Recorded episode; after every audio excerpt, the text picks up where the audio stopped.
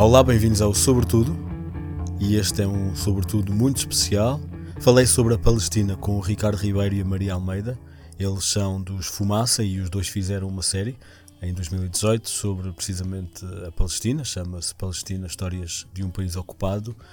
É uma série de seis episódios em que eles registram a viagem que fizeram e testemunhos e entrevistas eh, do local sobre a história, sobre a realidade da Palestina. Este tema, desde o início, que Sobretudo ainda era embrionário, este tema sempre esteve na lista. É um tema importante, mas e antes familiar a todos, mas na verdade não sabemos uh, entrar muito em pormenor e eu aprendi imenso com esta conversa. É um episódio longo, assim, rico, mas é fascinante e, e, acho que vão gostar. Vão mesmo aprender muita coisa aqui, a não ser que já sejam especialistas, o que não era o meu caso. A entrevista foi feita no estúdio dos Fumaça, que desde já agradeço, é uma honra uh, partilhar um estúdio com este projeto e o que também facilitou uh, aquela que é a primeira conversa a três do Sobretudo. Se subscrevem o Sobretudo, hão de ter reparado que sexta-feira saiu um pequeno bónus Uh, ainda sobre a conversa da semana anterior com o Rui Tavares sobre esquerda e direita. Eu fui um pequeno clipe que não foi integrado no episódio final uh, e que foi lançado em exclusivo para quem subscreve e quem não subscreve ainda vai a tempo porque o episódio está lá para ouvir. Se ainda não o fizeram, subscrevam. É fácil de saber como e fazê-lo em podcastsobretudo.pt barra subscrever e já agora sigam o Sobretudo nas redes sociais, no Facebook, Twitter e Instagram, sempre sob o nome Sobretudo Cast. Os Fumaça podem ser encontrados em fumaca.pt e já sabem, o genérico do Sobretudo é dos Cayena. Espero que gostem.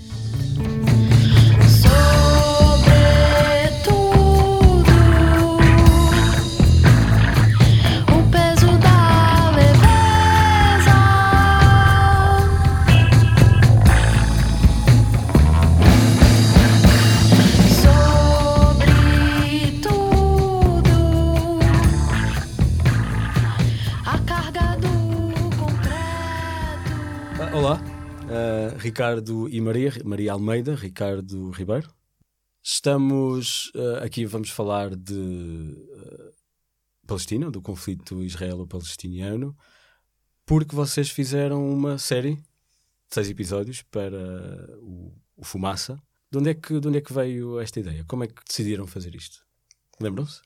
Eu lembro-me. Foi. Nós.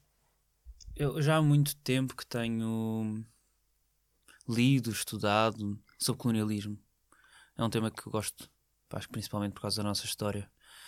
E principalmente porque descobri, passado depois de, talvez da escola secundária e depois de talvez começar. Bem, até depois de começar o E apenas fumaça, que agora é fumaça, mas depois de começar o E apenas fumaça, ainda mais, percebi que aquilo que me foi ensinado na escola em relação ao colonialismo português, em relação ao Império Português e à escravatura, foi completamente diferente daquilo que realmente aconteceu e a história que a narrativa oficial ainda conta, que eu acho que é a mesma do Estado Novo, deixa de parte uma série de atrocidades feitas por Portugal e continua a glorificar os descobrimentos. E portanto, acho que talvez por isso e por ter descoberto isso, comecei a explorar mais. E a Palestina que, e o caso da Palestina, que tu chamaste de conflito, eu não chamo conflito, porque eu acho que não é um conflito Acho que um conflito é, por exemplo, aquilo que aconteceu entre Portugal e Angola e o dirigente político eh, angolano que estava a ser uh, investigado em Portugal. Isso foi um conflito diplomático. Aquilo que acontece na Palestina é uma ocupação. Um, é colonialismo, eu acho.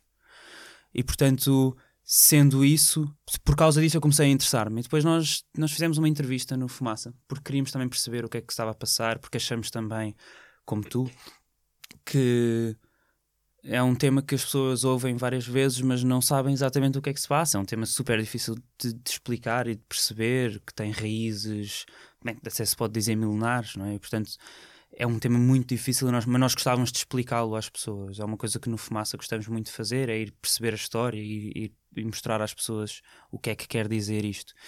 E nós entrevistámos a Charto Adi, que é palestiniana e portuguesa, e depois dessa entrevista eu lembro-me de ficar a pensar: nós temos de ir lá.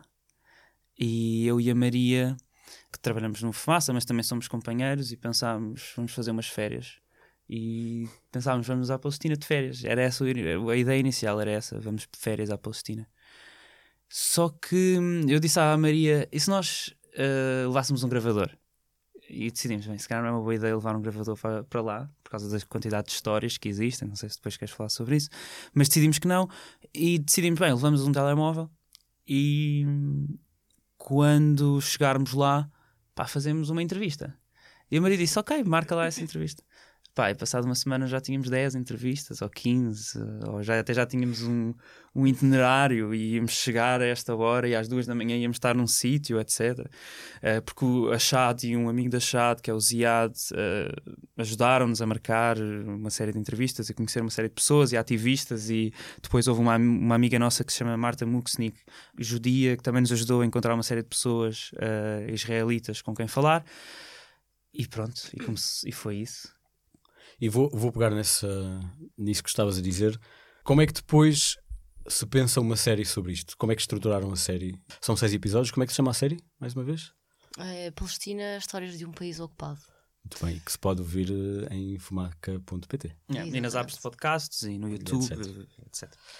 E como é que se estrutura uma série? Ou como é que vocês decidiram estruturar eh, esta série? É assim, nós, nós quando fomos, e como foi assim uma decisão um bocadinho impulsiva e as coisas fomos organizando, eh, às vezes um bocado em cima do joelho, eh, nós não tínhamos bem na nossa cabeça uma estrutura ou, ou um plano do que é que, do que, é que iríamos fazer.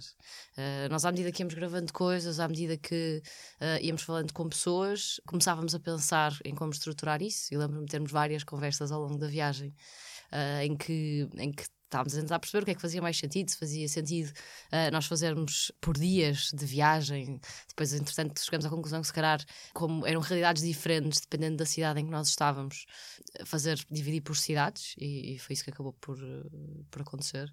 Tens uma experiência completamente diferente uh, em Ramallah, que é a capital administrativa do, da Cisjordânia, território palestiniano uh, do, que, do que aquela que tens em, uh, em Hebron, por exemplo. Uh, sentes muito mais a ocupação numa cidade como Hebron do que, do que por exemplo, em, em Ramallah. Uh, e nós... menos sente de uma maneira mais física. Sim, é? sim, exato. Mas, mas pronto, é uma experiência, é uma experiência diferente. E, e nós queríamos, uh, no fundo, o objetivo era mostrar ou contar uh, a ocupação através das vozes que, que, que, resistiam a essa ocupação. E então acabamos por por uh, estruturar as coisas desta forma também. É, como é, um, como é uma, uma história complexa de se contar, uh, tinha muito contexto histórico, ou seja, nós inicialmente até achávamos que alguns episódios iam ter 20 minutos, nós achávamos que o, segundo episódio sobre Belém ia ter 20 minutos e não teve, teve mais de uma hora, é? porque é, uma, é, é, é, complexo e é preciso dar uma contextualização histórica, é preciso, há muitos dados que as pessoas precisam uh, de saber para, para perceber a dimensão do, do problema. Eu acho que uma das coisas que também fizemos para estruturar a série foi. Não só existem diferentes realidades nestas diferentes cidades, como também existem diferentes coisas que têm que ser explicadas, uh, dado o contexto. Nós em Belém tivemos no, a maior parte do episódio de Belém, ou todo, quase o episódio de Belém, foi dentro de um campo de refugiados. Então era interessante perceber quantos campos de refugiados é que existem, quantos refugiados existem, qual é a lei internacional que, que gere os campos, mas também o direito ao retorno, etc, etc. O que é que acontece dentro dos, dos campos de refugiados, quantas pessoas, a morte de, de, crianças lá, como é que as crianças têm educação ou não, como é que a água é distribuída dentro desses campos. Falámos também sobre o muro, porque dentro, aquele campo de refugiados específico onde nós estivemos tem, é atravessado pelo muro, basicamente. Tem, uma das fronteiras é o muro da separação. E, portanto, quisemos explicar isso mas também sabíamos, por exemplo, que no primeiro episódio era impossível nós começarmos esta viagem ou esta série sem explicar o contexto histórico, como é que isto começou, né? porque claro. é que hoje, em 2018, estamos a discutir uma coisa que tem raízes há tanto tempo e onde é que essas raízes se formaram no início. Então quisemos fazer isso no primeiro episódio.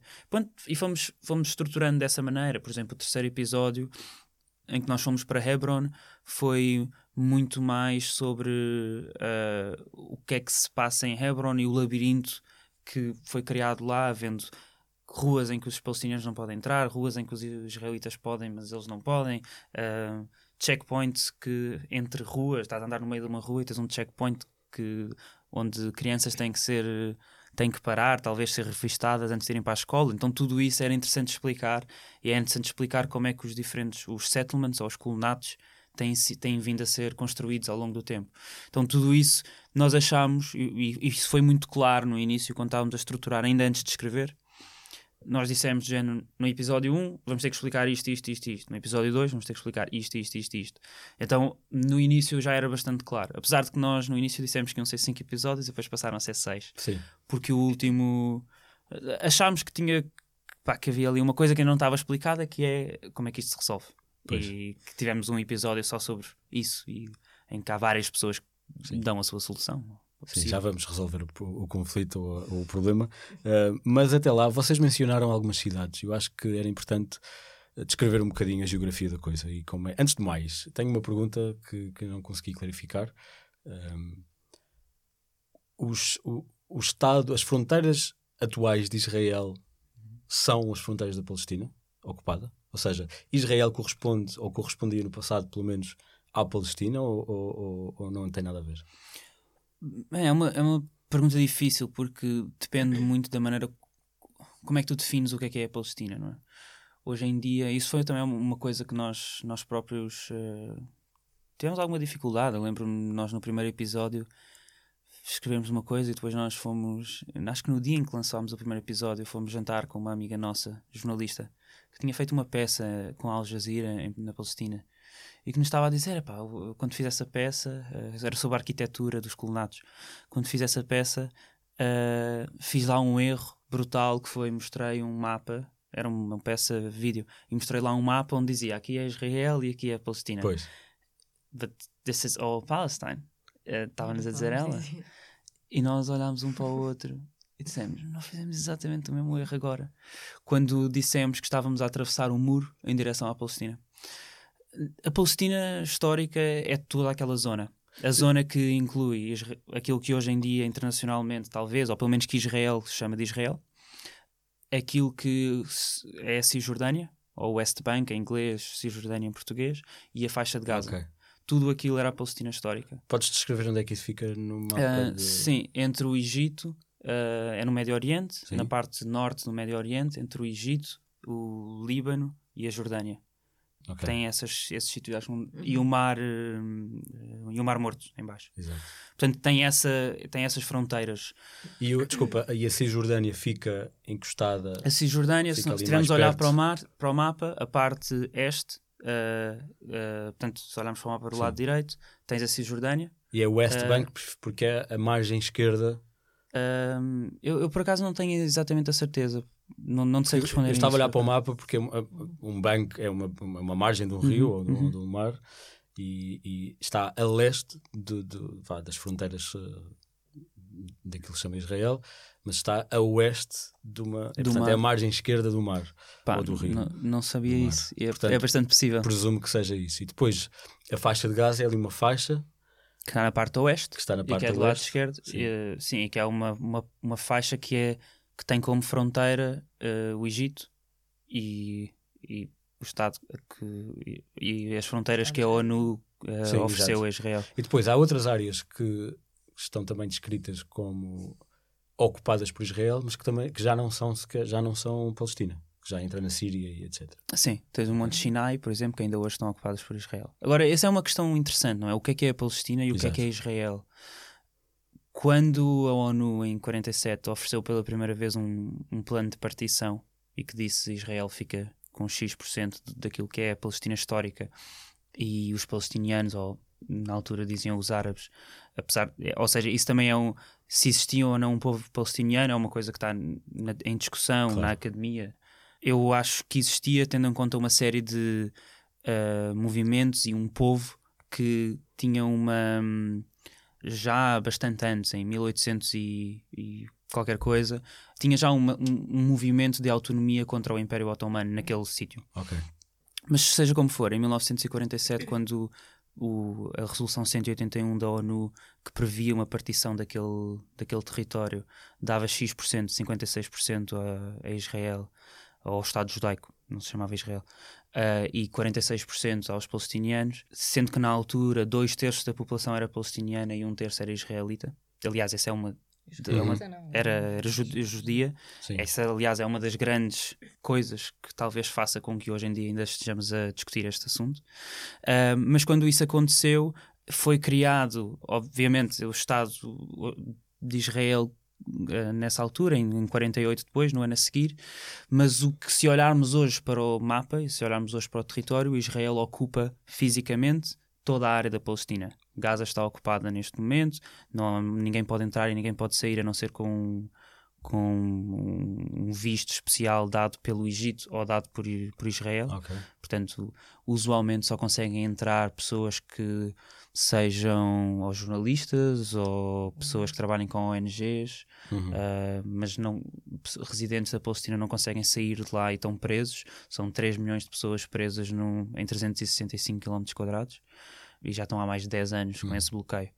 Portanto, eu é- essa, essa zona Israel diz que não é ocupada. Eu acho que isso é uma ocupação. Apesar de não Ok. ser uma ocupação física, eu acho que aquilo é uma É, ocupação uma à limite- mesma. é um, é um, é um, um cerco. Uhum. Mais do que- Sim, eu diria que não é, não é bem uma ocupação, eu acho que aquilo é praticamente uma prisão a céu aberto. não é? Sim, é um Porque, siege. Assim, eh, aquela. Está sob bloqueio, as pessoas não conseguem sair Ok. dali, não há liberdade de movimento e, e as pessoas não têm, não têm condições de vida, não é? Portanto, não, não está ocupada, mas está. Uhum. eh, Não Vocês- potável. Vocês Sim. entraram, conseguiram o Não. visto. não, nós não, entraram. nós não tivemos em Gaza. Nós só tivemos na Cisjordânia, que é a Ok. outra parte. Então, Ok. essa outra parte, aquilo que também aconteceu é que, mais uma vez, em 47 existiu esse plano de partição, que foi aceito por Israel e foi Sim, recusado. vamos, peço desculpa, vamos a- andar um bocadinho para trás. Uhum. Vamos falar, falaste várias vezes de 47. Isto vem nos no rescaldo da guerra. Uhum. Uhum. Conseguem explicar um bocadinho eh, quando é que isto. eh, pronto, disseste que isto tem, tem milénios, Uhum. mas no século XX, quando é que isto passa a ser um, um problema real? Bem, eu acho que isto começa a ser um problema já, já an- anterior, não é? Porque isto tem, tem tudo a ver com o facto do povo eh, judeu ter vindo a ser perseguido durante, durante séculos, não é? O Ricardo há bocado dizia que já, já em mil- 1800, nos anos 1800, que, que já havia uma vontade eh, do, povo, do povo judaico a ter uma, uma pátria.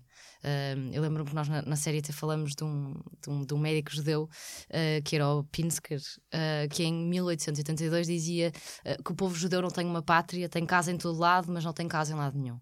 Eh, e, portanto, é, é- é esta ideia de, de- do povo judeu ter uma casa, ter uma pátria, ter um país, que é uma coisa que já é, já é muito anterior. Claro que ganha muita força ali no, no pós-Primeira Guerra, com a Segunda Guerra Mundial mais tarde, em que eh, aconteceu o que aconteceu aqui na Europa, o Holocausto, uma das, mai- uma das maiores tragédias eh, do mundo, eh, e que o que acaba por acontecer é esse movimento ganhou força, não é?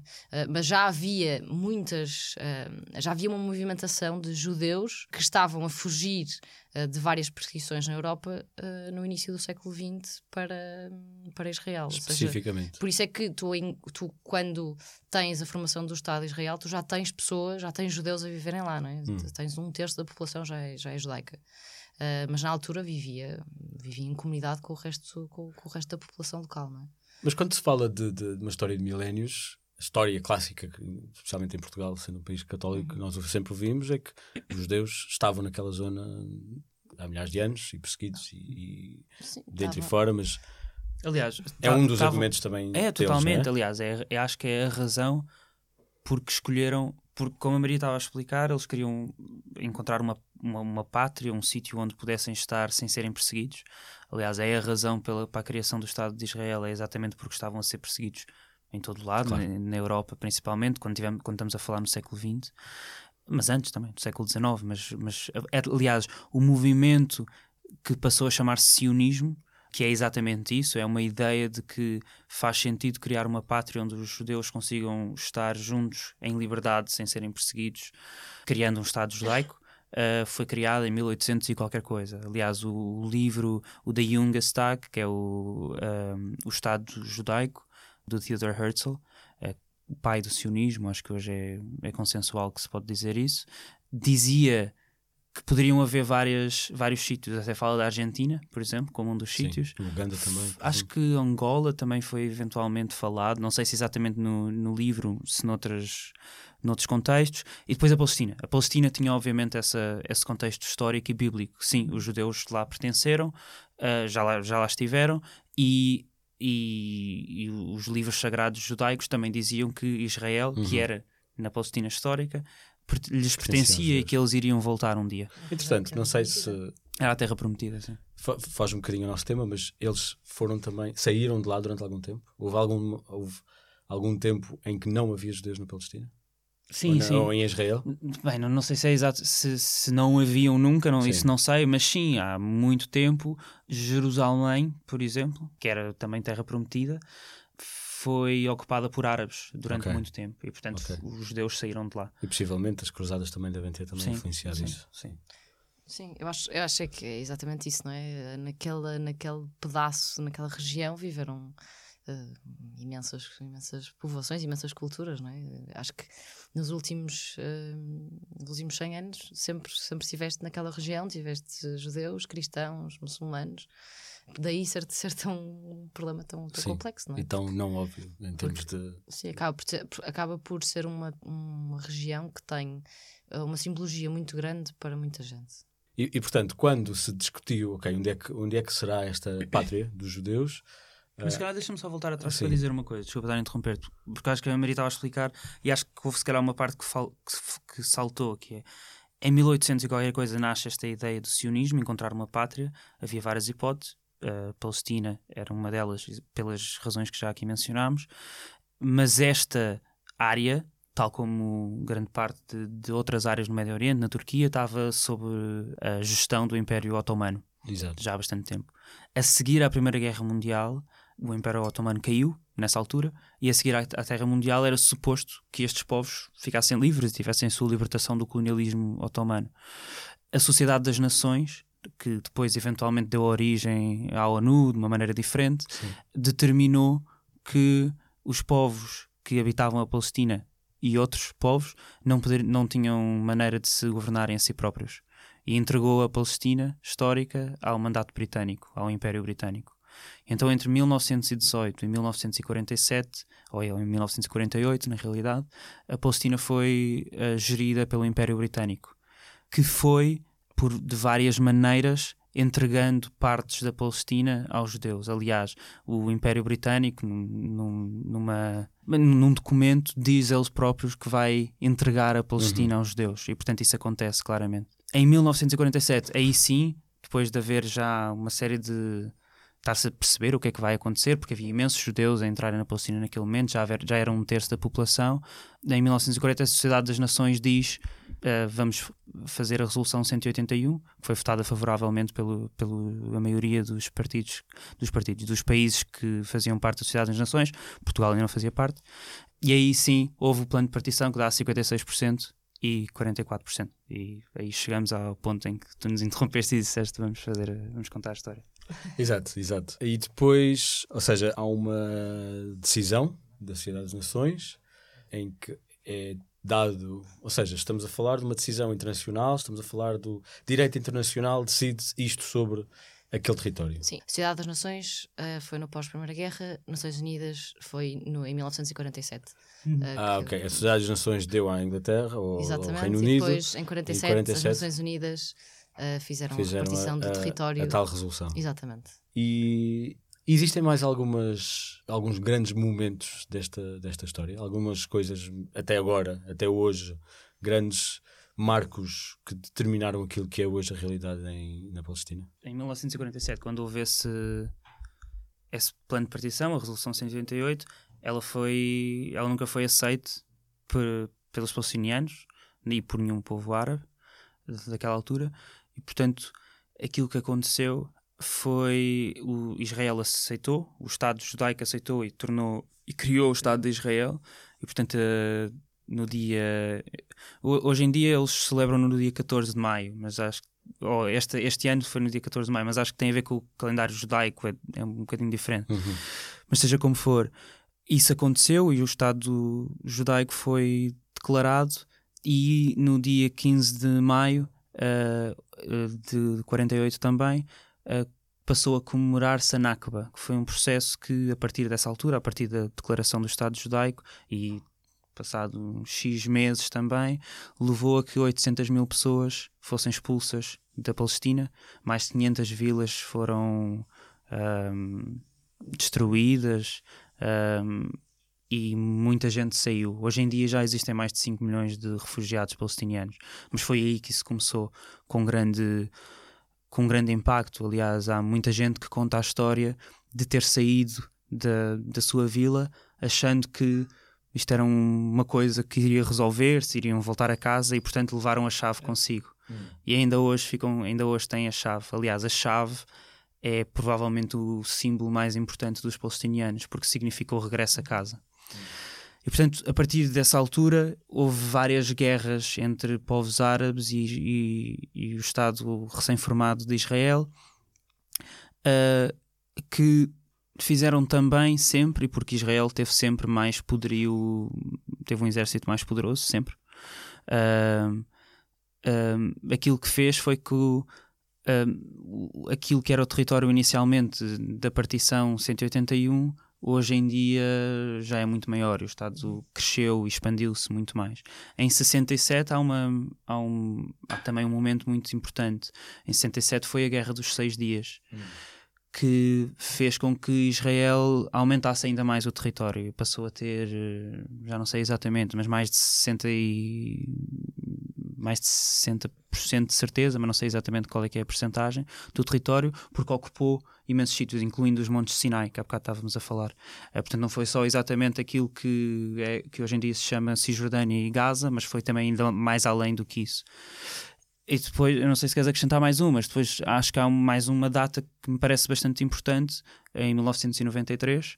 Uh, ah, bem, muita coisa aconteceu entretanto, claro, né? mas em 1993 há também uma data muito importante, que foi a altura em que se assinou o primeiro documento dos Acordos de Oslo, uh, a 13 de setembro, que é, um, é, um, é uma coisa.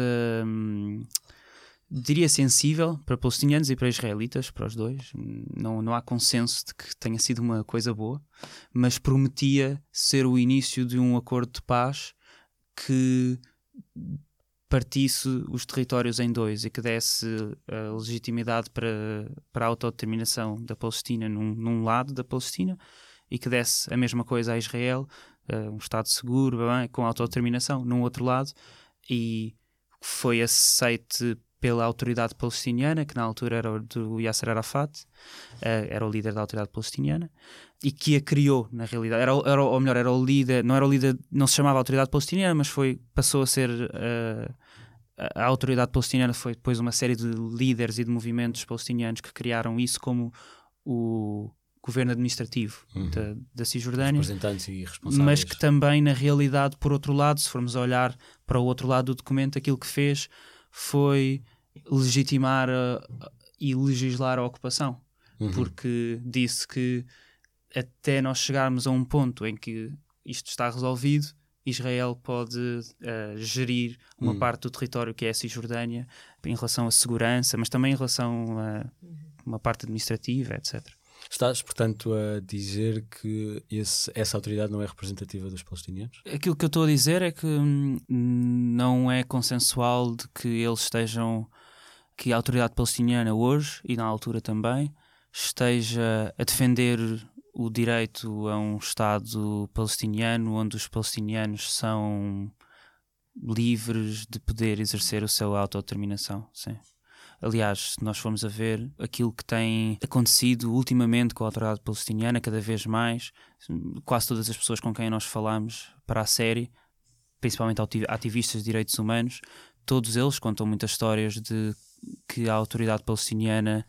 Bem, aliás, eh, há um relatório da Human Rights Watch que saiu há um, há um mês ou dois que mostra a mesma coisa, técnicas de tortura e de prisão arbitrária que a autoridade palestiniana usa, usando as mesmas armas que os, que os israelitas usam, as mesmas técnicas que os israelitas usam para reprimir dissidentes. Hum. E, portanto, muita gente com quem nós falamos diz que a autoridade palestiniana aquilo que faz é ser uma continuação da ocupação e que é contra o Palestinian Dream, o sonho palestiniano de ter uma Palestina livre. E a maior parte das pessoas com quem nós falamos é bastante contra aquilo que tem acontecido na autoridade palestiniana. Eu só queria acrescentar um, um dado que eu acho que é, que é relevante, que é não há eleições na Palestina, ou pelo menos no território que é controlado pela Palestina, desde 2006. Okay. É? Portanto, nós não podemos dizer que, que o atual governo da Palestina é representativo, porque na verdade nós não temos eleições há, há, muito, há demasiado tempo para determinarmos isso. E, e tem o mesmo presidente desde então, não é? Que, é, que é o Mahmoud Abbas, uh, foi mudando uh, de, de, de primeiros-ministros, mas sempre nomeados pelo Mahmoud Abbas, e portanto eh, eu vejo um bocado o, problema desta forma, que é há um povo que que está rodeado e cercado por todos os lados, não é? Porque nós está, está cercado por, por parte do, do, de Israel e do exército israelita que impõe a ocupação e impõe uma ocupação à, à, com força, não é? Uhum. com recurso à violência. Uh, e depois tens também todas as táticas que, que, são praticamente idênticas da própria autoridade palestiniana, que, uh, bem, na minha opinião, não é de todo um, um governo legítimo. É? Mas isso, a pergunta que vos faço agora é isto não é problema dos palestinianos, ou seja, se estamos a falar de alguém que diz que está a falar em nome da Palestina, seja representativo ou não, o outro lado da mesa tem que ter isso em conta? Ou isso, ou seja, não é um argumento suficiente para dizer aquela pessoa que veio falar connosco em nome dos palestinianos, não questionando a sua representatividade, diz-nos isto e é isto que estamos a fazer. Ou seja, isto adiciona níveis de complexidade a esta discussão consideráveis. Uhum. Sim. Adiciona porque, porque é um, Estado autoritário, não é? Uh, e sim, é um, é um, é um, é um problema uh, as pessoas que neste momento representam oficialmente uh, a Palestina imporem um regime que só tem prejudicado a causa palestiniana, não é? E, e, acaba por ser uma autoridade palestiniana que também tem o apoio de Israel, não é? Porque eles, eles têm uma, uma série de, de, de, coisas que foram divididas entre o que é que é da responsabilidade do Estado de Israel e o que é que é a responsabilidade uh, da autoridade palestiniana. Uh, e como o Ricardo dizia há bocado, por exemplo, uh, o Estado de Israel fica responsável pela, pela segurança, mas depois houve uma série de outras questões administrativas que, pronto, estaram para, para a autoridade palestiniana, porque também, quer dizer, Israel também não queria estar ali a, a ter que gerir um território que, que ia dar demasiado trabalho, não é? E não sei se queres acrescentar alguma não, coisa. Acho que se fores a pensar que antes do, do acordo de Oslo Israel tinha que, como poder ocupante, segundo a lei internacional, Israel tinha que garantir a educação, a segurança, a saúde do povo que estava a ocupar. Com o acordo de Oslo, aquilo que Israel fez na maior parte do, do território, depois aquilo existe a área A, a área B, a área C, onde aquilo que aconteceu foi uma divisão de, de bem das coisas que tinham que ser feitas e de, das funções que cada um dos estados tinha que, que ocupar neste nesta coisa que era transitória, uhum. até se conseguir eh, um acordo, mas aquilo que aconteceu com o acordo de Oslo, em algumas partes do território, foi que Israel se livrou das partes más da sua ocupação, uhum. que era ter que proporcionar saúde, ter que proporcionar, ter que ter escolas, educação, uhum. uh, e disse-lhes, bem, vocês agora tratam vocês disso, nós damos dinheiro e vocês tratam do assunto e, portanto, na prática perpetuou a ocupação de uma outra maneira, não é? Há um presidente, o Nkwame Nkrumah, eh, um presidente do, ex-presidente do Ghana, dizia criou, tem um, ensaio muito interessante onde fala sobre uma coisa que ele chama de neocolonialismo, que aconteceu depois das, dos impérios terem caído, incluindo bem, o britânico, o português, francês, belga, etc. Uh, eh, e que diz aquilo que aconteceu foi que o a parte mais física desse império caiu, mas isto continua de uma outra maneira, uhum. porque as autoridades que hoje estão a gerir esses, esses territórios, neste caso da Palestina também, estão a ser controlados pelo dinheiro de Israel uh, ou pelo dinheiro das, das potências internacionais que defendem o Estado de Israel também, não é? Eh, se formos a ver os Estados Unidos, a Europa, uh, Israel é provavelmente o maior comprador de armas da Europa, da Alemanha, talvez, não sei. Então acho que é interessante pensarmos nisso também. Falaste aí dos, dos uh, interesses internacionais, ou de uma variação disso. Gostava de perceber um bocadinho, porque classicamente os Estados Unidos são um grande apoiante de Israel e agora, inclusive, com as decisões de Trump de mudar a, a embaixada para Jerusalém. Uh, mencionaste o mercado de armas e, a, e o fornecimento, mas existem, para além dos Estados Unidos, atores ativos mais ou menos uh, uh, assumidos, digamos, nesta, nesta questão, com interesses, ou se calhar só mesmo com, com, com motivações políticas ou de gestão geográfica. Uhum. Claramente, o mercado de armas é uma das coisas mais importantes para Israel. É uma das indústrias mais importantes para a economia deles. E, portanto, a compra de armas e a venda de armas, eu acho que é um, uma das maneiras de apoiar o Estado de Israel, não é? principalmente quando tu sabes aquilo que vai acontecer com as armas ou a maneira como. Aliás, alguém me dizia, já não me lembro quem é que era, mas alguém me dizia há pouco tempo que uma coisa muito interessante no Israel, na, na produção de armas e da indústria de armas de Israel, é perceber que a maneira como as armas são testadas é num ambiente real. Em Gaza são testadas a, as, as, as, novas tecnologias das armas de uma maneira quase de videojogo, não é? Uhum. E portanto, a compra e venda de armas entre potências como uh, Reino Unido, Alemanha, Estados Unidos, é, um, é uma maneira de apoiar. Mas também, se formos a ver, uma outra maneira de apoiar é não fazer nada em relação àquilo que está a acontecer, não é? Porque até podemos achar, e se calhar já lá vamos falar quando falamos como é, como é, que, como é que se pode solucionar este problema, quais é que são as diferentes maneiras de, de resolver que, nós, bem, que, que se tem falado ultimamente. Mas achas ou não que Israel tem, deve existir uh, naquele sítio, ou que a Palestina também deve existir como um Estado e, com, e a autodeterminação dos povos deve existir para os dois povos ou não, aquilo que está a acontecer lá é, são graves falhas de direitos humanos. Sem, não, não, é um facto, não, seja, não existe uma maneira de desmentir que existem graves falhas de direitos humanos lá. Violações de direito internacional. Sim, violações de direito internacional, etc. E portanto, não fazer nada também, uhum. nesse momento, é apoiar, eu acho, o Estado de Israel. Se nós, se nós olharmos um pouco para trás, não, não é preciso ir muito longe, mas se nós olharmos para aquilo que acontecia no apartheid da, da África do Sul, de, uh, aquilo que não aconteceu, os povos que não disseram nada e os países que não disseram nada em relação àquilo que lá acontecia, são cúmplices daquilo que continua a acontecer, enquanto que havia povos e movimentos que exigiam o fim do apartheid. Aliás, acho que é uma das grandes razões por ele, ter acabado, foi porque chegou a uma altura em que pá, era impossível não se, não se olhar para aquilo e dizer isto tem que terminar, e portanto houve uma pressão internacional brutal para que ele, para que ele terminasse. Acho que foi mais tarde do que aquilo que deveria existir, mas começou a existir. Na Palestina isso não existe, e portanto, se não existe, a mim parece-me que principalmente a Europa e, o, e, a América do Norte são cúmplices daquilo que está a acontecer em Israel. Depois, se olhares para o outro lado, os países do Médio Oriente e os países árabes, bem, todos eles uh, apoiam que exista um Estado palestiniano. Alguns deles acham que Israel não tem legitimidade para existir e tem que ser terminado.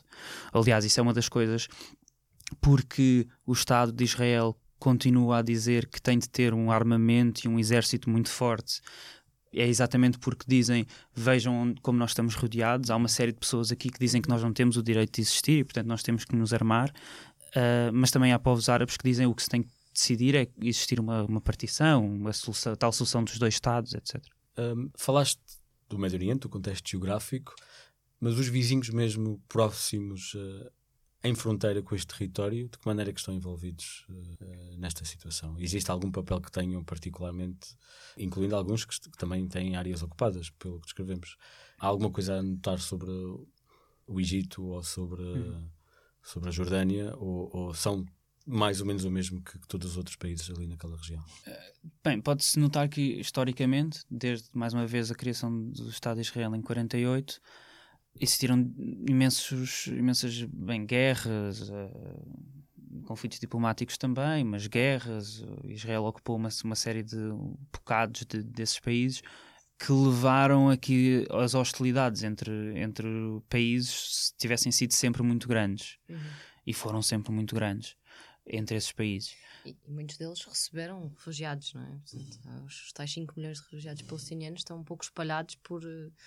Por, por, por, esses países, não é? A Jordânia tem, tem, já não, não me recordo exatamente do número, mas tem uma quantidade absurda de refugiados palestinianos. Portanto, tens muitos países que vão, que vão também recebendo refugiados, mas, mas que já foram ativamente parte em, em muitas guerras, o Líbano e Israel também. Bem, aconteceram imensas, imenso, imensos casos desse género. Acho que se calhar há uma coisa que se pode falar, talvez. Uh, por outro lado, aquilo que tem acontecido em Gaza uh, e o bloqueio que acontece em Gaza só acontece nos últimos 10 anos porque existe cumplicidade do Egito por hum. isso. Hum. Com quem faz fronteira. Egito, é? Sim. Sim, porque ninguém pode sair de Gaza, não é só porque Israel não deixa que saiam de Gaza. Uhum. Não podem sair de Gaza porque o Egito também não deixa que saiam de Gaza uhum. por ali. E portanto o Egito também é cúmplice de Israel, na, pelo menos no bloqueio que existe em Gaza. Um, o conflito ou a, digamos, a disputa Israel-Palestina é uma disputa judeus-muçulmanos? Não. Um, é uma tem, tem, tem muitas é um problema que tem muitas dimensões, não é? A religião é uma delas, mas eu até me recordo nós nós temos muita assumimos muitas coisas uh, à partida, não é?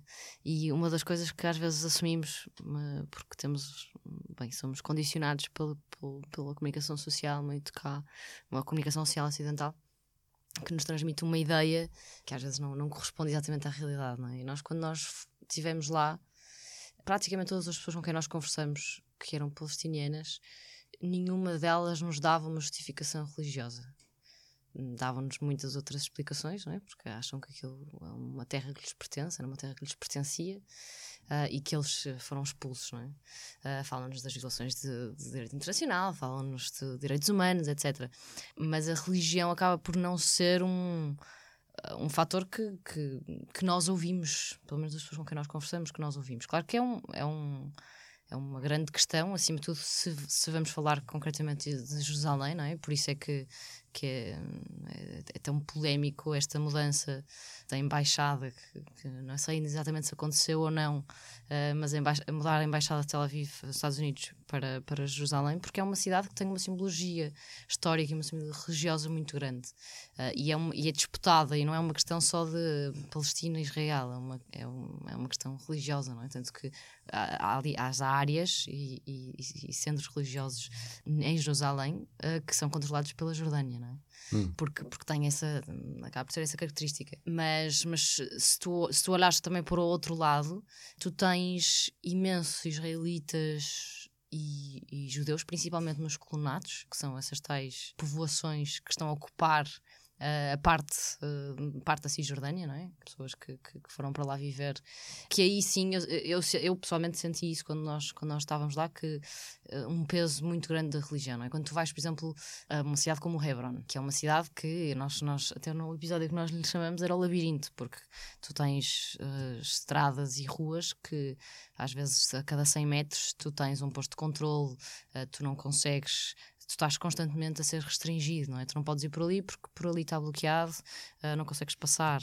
Um, há pessoas que nós conversamos com uma pessoa que dizia-nos que depois das 10 da noite, para ir para casa, que era um percurso que do centro ali de, de, de Hebron, do mercado, uh, demorava-lhe 5 minutos a chegar a casa, mas se fosse depois das 10 da noite, ia ter que dar uma volta em que lhe demorava, se calhar, uma hora a chegar a casa, porque tinha que ir à volta, porque tinha um posto de controle que já estava fechado. E, e uma das coisas que, que, nós sentimos muito em Hebron foi quando uh, fomos um, ao colonato um dos colonatos de Hebron, porque nós, nós podemos entrar, né? os palestinianos não podem, não podem lá entrar, mas nós conseguimos entrar.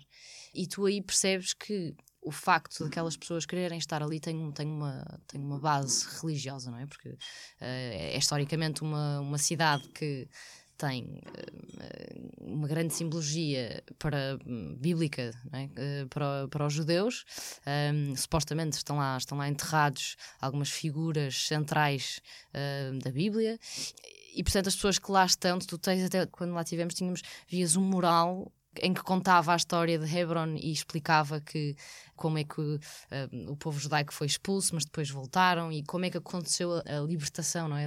de, de, de Hebron. Hum. Uh, e, e, eu aí senti muito mais uma justificação religiosa do que propriamente do, do, do lado palestiniano, das pessoas com quem nós, que nós conversamos.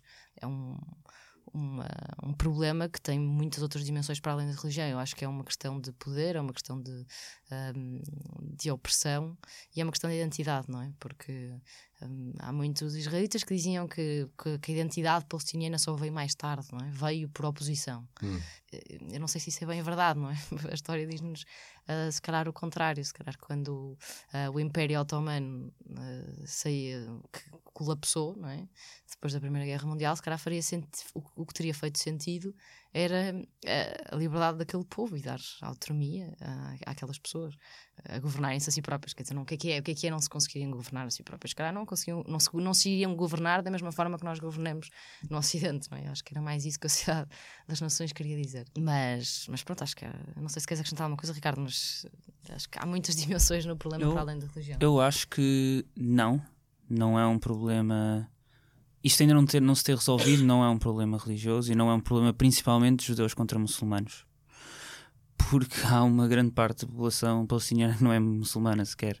Se me disseres que a razão porque ainda não se resolveu a Old City de Jerusalém, que é uma coisa com menos de um quilómetro quadrado, talvez sim seja um, aí um problema religioso. O problema e a ocupação que ainda hoje existe não se resolve porque é um por causa de poder político e por território. Hum. Acho que há sítios na Palestina, e aqui estou a falar da Palestina como um todo, a Palestina histórica, que são sensíveis religiosamente, mas eu diria até mais sensíveis etnicamente. Uh, para os judeus não é, não é talvez uma coisa de religião, é mais uma coisa étnica.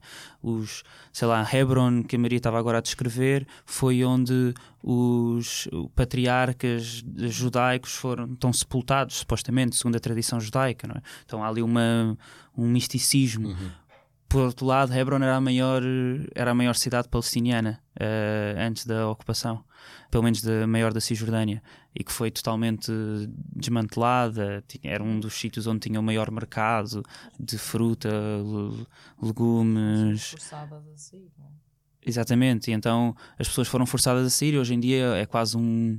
Bem, é um labirinto, mas é também quase um, uma cidade fantasma, porque há muito pouca gente que ainda resiste mas eu diria que é muito mais uma coisa de poder e de território do que é de religião. A minha questão também tinha essa vertente, eh, e tu tocaste nela, que é, quando pergunto se é uma questão uh, muçulmanos eh, versus judeus, é também a mesma a perguntar Israel significa judeus e Palestina significa muçulmanos? Tu já disseste que não. Não. Portanto, é... Não. Quer dizer, eu acho que os representantes políticos judaicos dos últimos tempos querem, querem passar essa ideia. Claro. Aliás, a, a lei do Estado-nação que foi assinada e promulgada agora este ano na, em Israel determina pela primeira vez que Israel é um Estado onde a autodeterminação é saudada aos judeus basicamente, eu acho, isto é uma opinião pessoal, mas eu acho que institui o apartheid legalmente em Israel. Mas eu conheço imensos israelitas que são contra isso, totalmente contra isso, não é?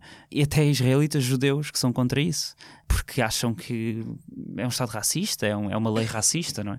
Portanto, um, quando nós aqui estamos a falar de Israel, talvez seja importante, ou quando, quando estávamos a falar sobre a maneira como Israel tem tentado ou, ou, como tem, bem, não é resolvido porque não resolve nada, mas como tem respondido uh, a isto nas últimas décadas, acho que é importante dizer, nós estamos a falar da representação política do Estado de Israel não é? e não das pessoas israelitas, Exato. porque as pessoas israelitas são, têm diferentes ideias sobre aquilo que existe. Nós falamos com muita gente anti-ocupação, israelitas contra a ocupação totalmente, que querem deitar o muro abaixo e que acham que o muro não deve existir, que acham até, falamos até com pessoas que acham que devia haver uma federação de dois Estados, etc, etc.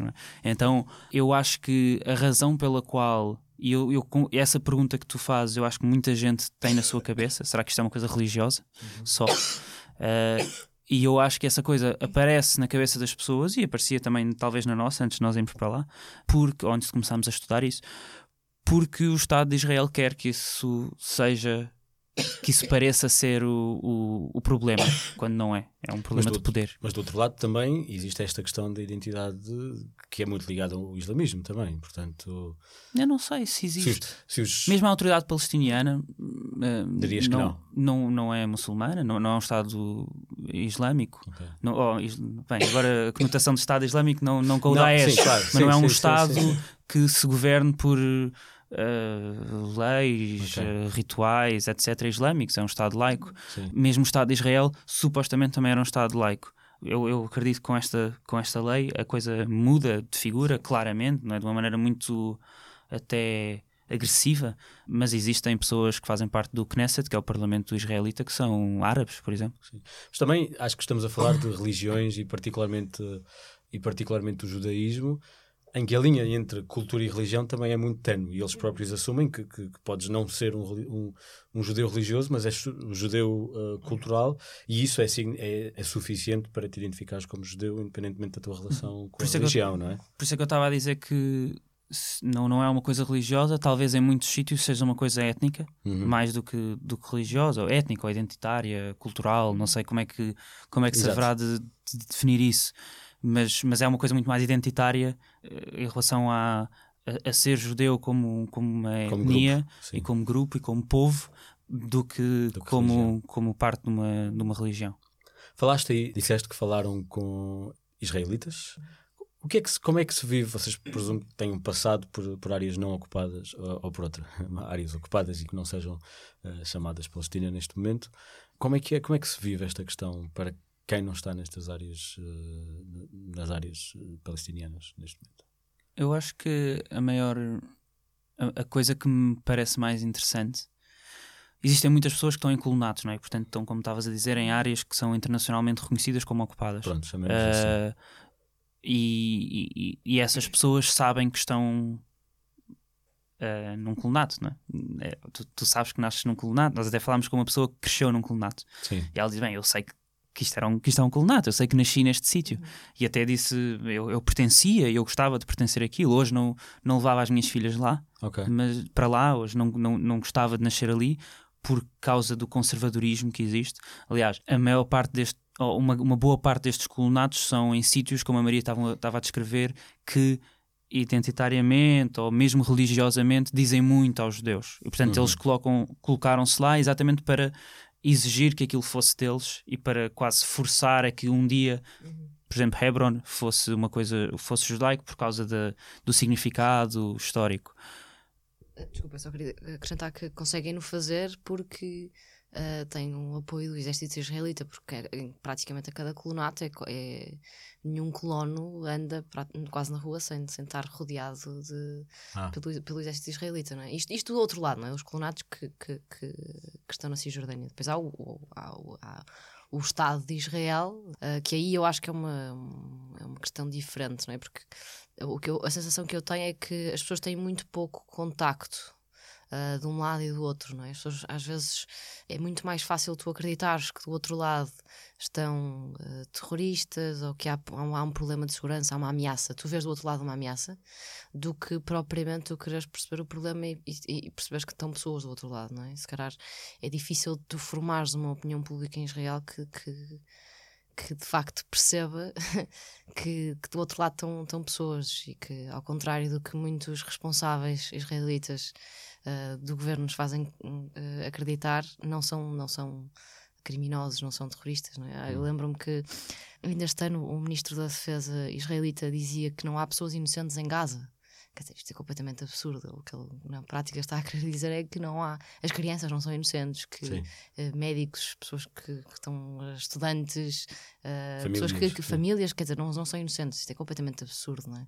E eu acho que, para mim, esse é um, é um, é um dos problemas, que é tu não teres contacto entre um lado e o outro, ou teres muito pouco, não é? Porque os próprios israelitas, não, como, como têm o muro e como existe essa separação, é muito mais difícil para um israelita ir para a Cisjordânia e falar com aquelas pessoas, não é? Tanto que tu, tu antes de passares ah, o muro e essa, essa pseudo-fronteira, tu tens uma placa enorme que diz que, que é proibida ah, a entrada de israelitas naquele território porque é uma ameaça para, para a sua segurança. E, portanto, eles, eles aconselham as pessoas a não e é uma irem. ameaça para a sua segurança? Depende, depende do ponto de vista. Eu, eu não- para mim não foi, não é? Não sou israelita, mas não sei. Não sei se é. Eh, há muita gente que vai, não é? Tanto que tu tens muitos ativistas que lutam pela causa palestiniana, mesmo sendo israelitas, mesmo sendo judeus. E portanto não sei se é bem uma ameaça real ou não, mas, Mas eh, existe uma é- resistência. não- não- também não, não, não ignoremos essa parte. a resistência palestiniana. Sim. sim, sim, claro, claro, existe uma resistência hum, palestiniana Claro. muito, muito grande. Exato. mas, mas como tu tens uma separação de- de- de- no, no fundo dos dois povos eh, em que há muito pouca interação é muito fácil é muito difícil tu teres eh, tu criares às vezes uma simpatia por parte de israelitas para com face a também por motivos históricos, não é? Porque há conf- confrontos, não é? E as pessoas assustam-se com essas coisas. Eu acho que é- Claro. às vezes é uma política do medo que tem sido muito usada nos últimos tempos pelo, pelo atual governo de Israel e pelo Netanyahu que, que funciona. Funciona porque, porque é muito fácil tu conquistar as pessoas hum, apresentando-lhes uma ameaça. E no fundo a ameaça é, é a causa palestiniana, são, é, é, o- é o Islão, é etc. E assim é muito mais fácil tu, tu, tu fazeres com que as pessoas no Sim. fundo adiram essa, essa, essa tua causa. Eu, eu acho que para uma boa parte dos israelitas e da população israelita não existe problema. Ok. O problema não existe, principalmente a partir da construção do muro da separação, que, os, que muitos palestinianos chamam de muro do apartheid, Uhum. que Só os palestinianos. Bem, não sei, mas muitos palestinianos com quem nós falamos chamam de muro do apartheid, eh, que basicamente fez uma que é feita entre aquilo que internacionalmente se chama de Israel e a Cisjordânia e que na realidade inicialmente era suposto ser construído na linha verde. A linha verde é a linha que do armistício depois da, da guerra que, que aconteceu depois de 48. Houve uma linha do armistício e essa linha chamada linha verde era suposto é, é a suposta fronteira nunca acordada pelos dois, pelos dois Estados, mas é a suposta fronteira. E era aí que era suposto ser construído um muro. Um muro que, em algumas partes, é, por exemplo, o dobro do, de, de, de onde, é- da, da maior parte do muro de Berlim, por exemplo, tem mais de 6 metros, etc. Há partes onde são arame farpado, eh, com choques elétricos, etc, etc. Só que, em vez de ter sido nessa linha, para além de ser um muro, não, é? não, só, não, foi, não só é um muro, como não foi feito nessa linha. Hum. Comeu uma grande parte do território. 10%.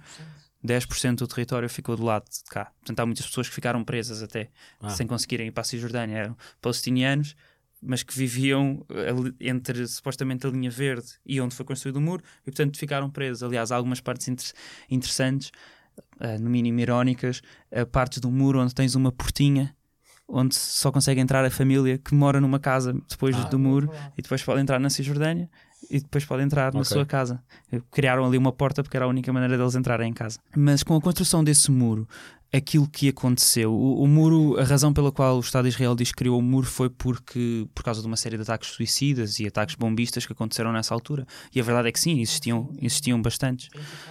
Uh, sim, por causa uh, uma das intifadas que foi por essa altura teve muitos ataques suicidas e ataques bombistas nessa altura. E o Estado de Israel tomou a decisão de começar a construir um muro que ainda hoje não está acabado, mas uma, uma boa parte existe uh, e continua em construção. Uh, acho que até é parte do, do, da estratégia de expansão de Israel continuar a construir esse muro e a reforçá-lo. Mas aquilo que aconteceu foi que realmente os ataques diminuíram, porque neste momento os palestinianos não podem também entrar, passar o Uhum. muro, a não ser que tenham um, um permit, um, Um um visto. visto, um visto. Por exemplo, nós podemos entrar e sair sem nenhum problema, mas um palestiniano não pode, a não ser que tenha esse tal visto. Eh, por exemplo, se trabalhar em Jerusalém, pode, pode consegue um visto para ir trabalhar e para voltar, mas não. E depois só há sítios específicos, não é? Como se tu estivesse à, à procura de um buraco para conseguir entrar com a agulha. Eh, porque Sim. tens um muro inteiro e depois só há de- determinados sítios Sim. onde consegues entrar. Mas com a construção do muro e principalmente porque deixaram, porque diminuíram bastante esses ataques, aquilo que aconteceu, aliás, o Ilan Papé, que é um historiador israelita, judeu, que escreveu um livro que se chama The Ethnic Cleansing of Palestine, a limpeza étnica da Palestina, eh, que conta a história da, da ocupação desde 1800 e tal, e até com as suas raízes bíblicas, explica, explicou isso numa entrevista que nós fizemos, em que ele diz para as pessoas que vivem em algumas cidades bastante desenvolvidas, bastante até ocidentais, eh, se nós formos a cidades como Tel Aviv, podia ser uma cidade da Europa, sem problema nenhum. Eh, E há outros casos, há bairros em Jerusalém que parecem também cidades da Europa, usualmente as partes judaicas. Essas pessoas não não sentem ocupação para elas isso deixou de, de, de ser um problema não é há, o muro separa um lado do outro não existe nenhum contacto como dizia a Maria e portanto parece-lhes a eles que o problema está resolvido. E portanto, cada vez que a Palestina ou que alguém palestiniano ou que internacionalmente se fala de, do conflito, uh, nas palavras deles, parece-lhes uma coisa muito distante. E eu acho que a maior parte das pessoas em Israel pensa isso. E na Cisjordânia existe uma vida cotidiana ou está ou a vida é completamente, permanentemente afetada por isto? Eu acho que é, é, é, permanentemente afetada, mas vivida de formas diferentes. Não é? Se tu fores a uma cidade como, como Ramallah, é uma cidade muito cosmopolita que poderia ser. Hum, poderia também ser uma cidade quase que europeia, não é? Não fosse às vezes o cheiro, as especiarias ou. Um, Qual é que é o cheiro, as especiarias? E quais as especiarias? E... hum, isso aí é difícil. Mas, sentes imenso cheiro, a safrão, uh, à noite, ou pelo menos começa ao fim da tarde, as pessoas todas a fumarem xixa.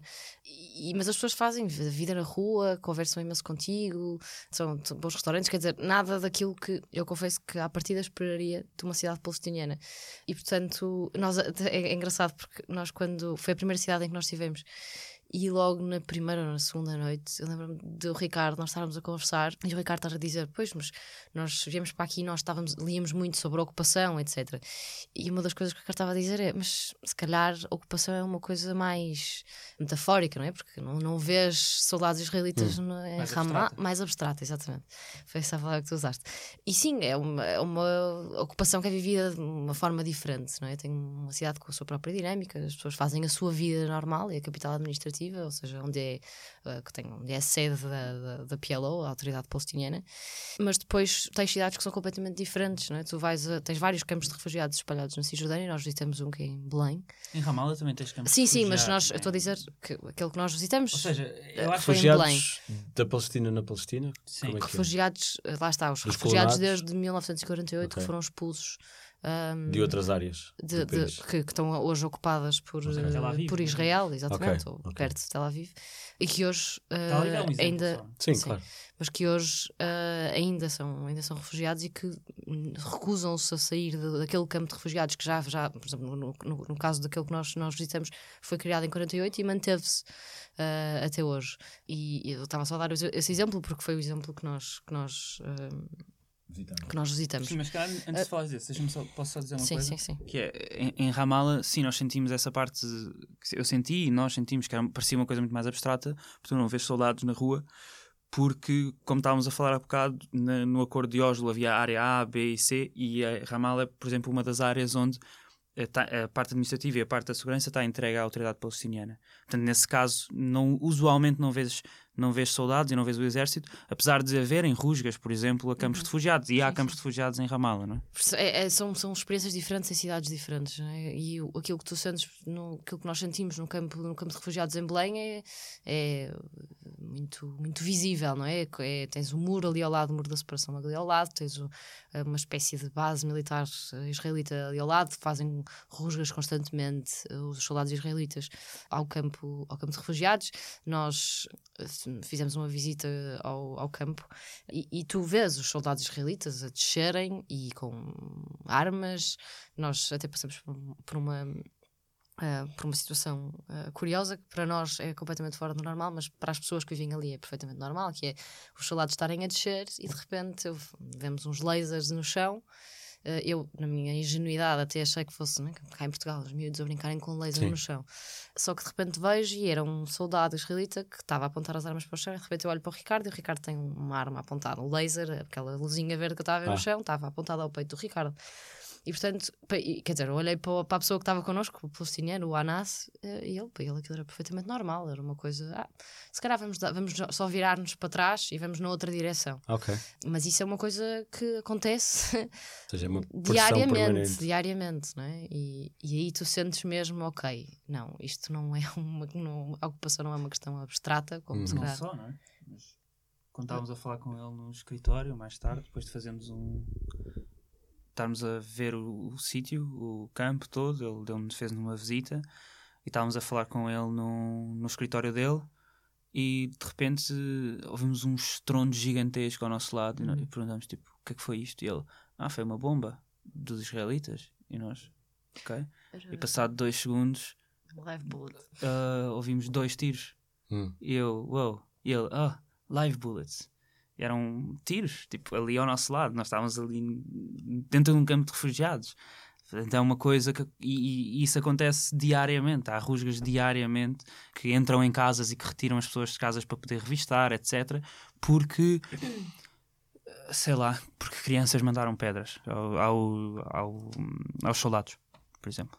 E depois, só, só querendo continuar esta, esta questão de como é que se vive a ocupação, não é? Uh, e depois tens, tens uh, cidades como Hebron, que a cada 50 metros tens um posto de controle, uh, estás, a ser constant, constantemente vigiado, não é? tens câmaras de vigilância, uh, tens a cidade está completamente bloqueada, não é? Um, era um dos, dos, maiores mercados daquela região. Uh, era um mercado tradicional e que tu vês hoje em dia e muitas dessas lojas estão fechadas porque, porque foram fechadas pelo exército israelita porque diziam eles que punham em causa a segurança daquela zona, mas na verdade, punha, segundo eles, quer dizer, punha em causa a segurança dos, dos colonos que foram para lá viver, mas, uhum. mas os palestinianos não, não é?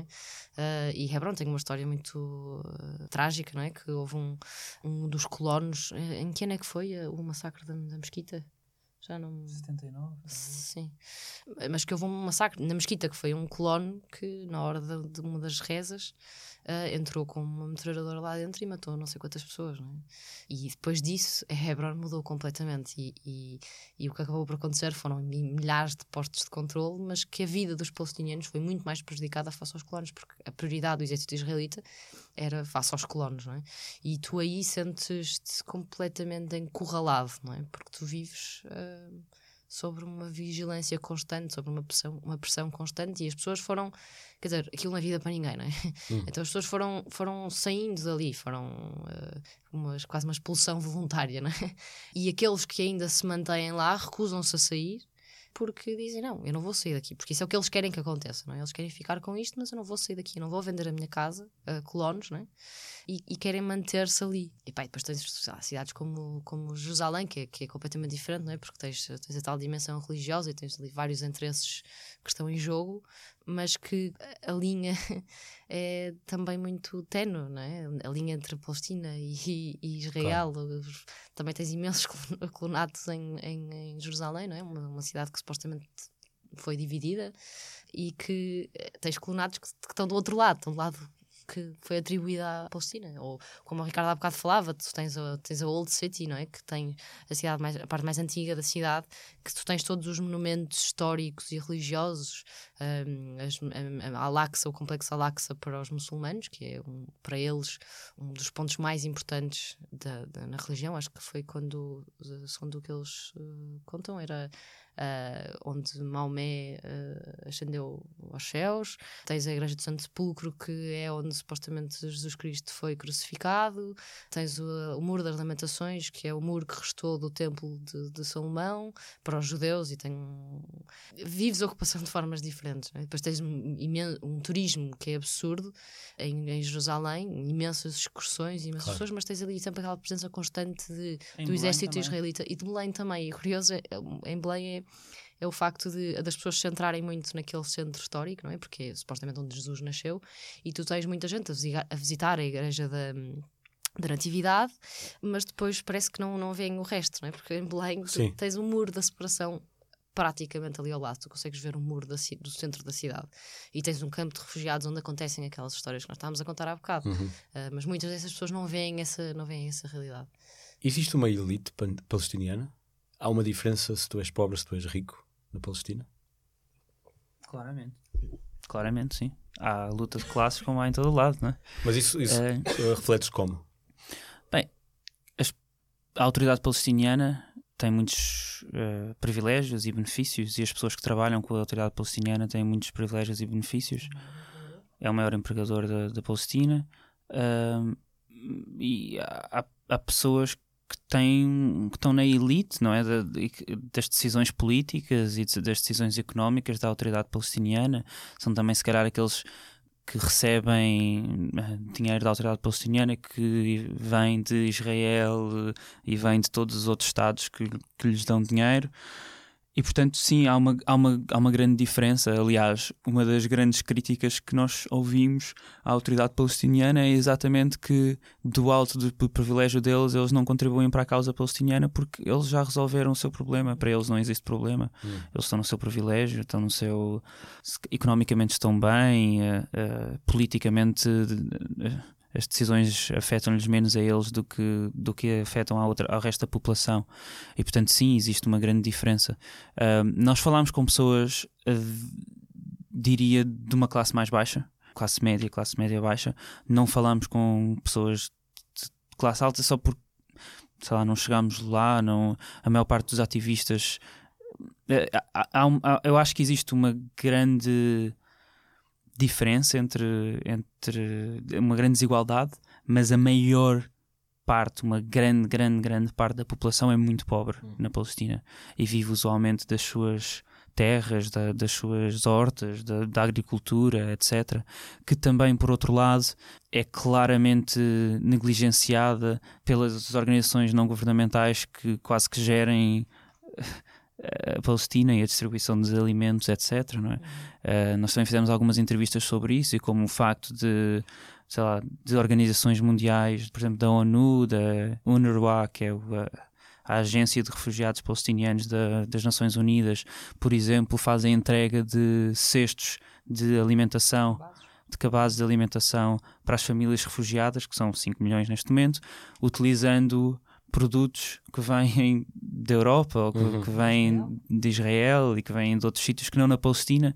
quando talvez fazer isso era exatamente aquilo que era necessário para que a economia familiar de, das, das pessoas que lá vivem melhorasse. Então, em vez de irem buscar azeite que é produzido na Palestina, entregam nesses cabazes óleo que foi feito tem sítios que não são lá, não é? Ou em vez de irem buscar pão feito na Palestina, vão buscar pão feito noutro sítio. Ou em vez de irem buscar produtos que são feitos ali e que poderiam ajudar imensas famílias a conseguirem sobreviver, vão buscar coisas que são feitas noutros sítios e entregam-nas a, a, campos de refugiados. Uh, até havia alguém até ironizava a dizer que hoje em dia, num campo de refugiados, as pessoas não fazem um ovo estrelado com, com azeite, fazem com óleo, quando hum. não se produz óleo ali. É? Acho que é importante também uh, abordar o tema da violência, ou seja, neste contexto de, de, de ocupação. Uhum um, um dos elementos clássicos desta discussão e deste tema é, conforme a fonte de, que descreve aquilo que está, que está a acontecer, os maus da fita são ou os palestinianos ou os israelitas. Hum. Existe uma maneira objetiva de descrever o que se passa lá em termos de conflito? Não. Não. Não. Não. Mas, sim. É impossível ser objetivo quando vais lá e quando vês o que é que está a acontecer. Não é, não é possível olhares para aquilo que está a acontecer e para a injustiça que está a acontecer e ser objetivo. Podes... Mas isso não é ser objetivo? Se dizes que é óbvia a injustiça, a injustiça só, é só num sentido. Pois, não, talvez tenhamos uma, uma, uma, não sei, a definição da objetividade talvez seja... Ou neutro. Eh. Neutro, é impossível ser neutro talvez.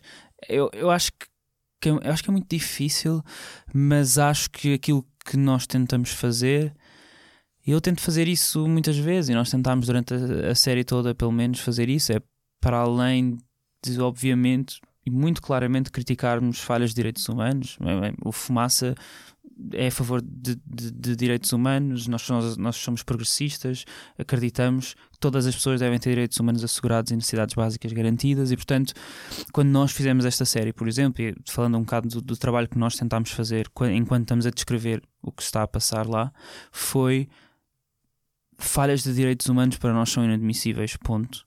E que são perpetuadas por representantes políticos e por Estados, não por pessoas. Mais uma vez, há uma grande diferença. Aliás, há uma, uma série de. coisa até um bocado chata às vezes, de uh, gente que, que, que que nos acusa e acusa imensa gente que fala sobre, sobre a ocupação de antissemitas uhum. porque estão a criticar o Estado de Israel, é uma coisa absurda, não é?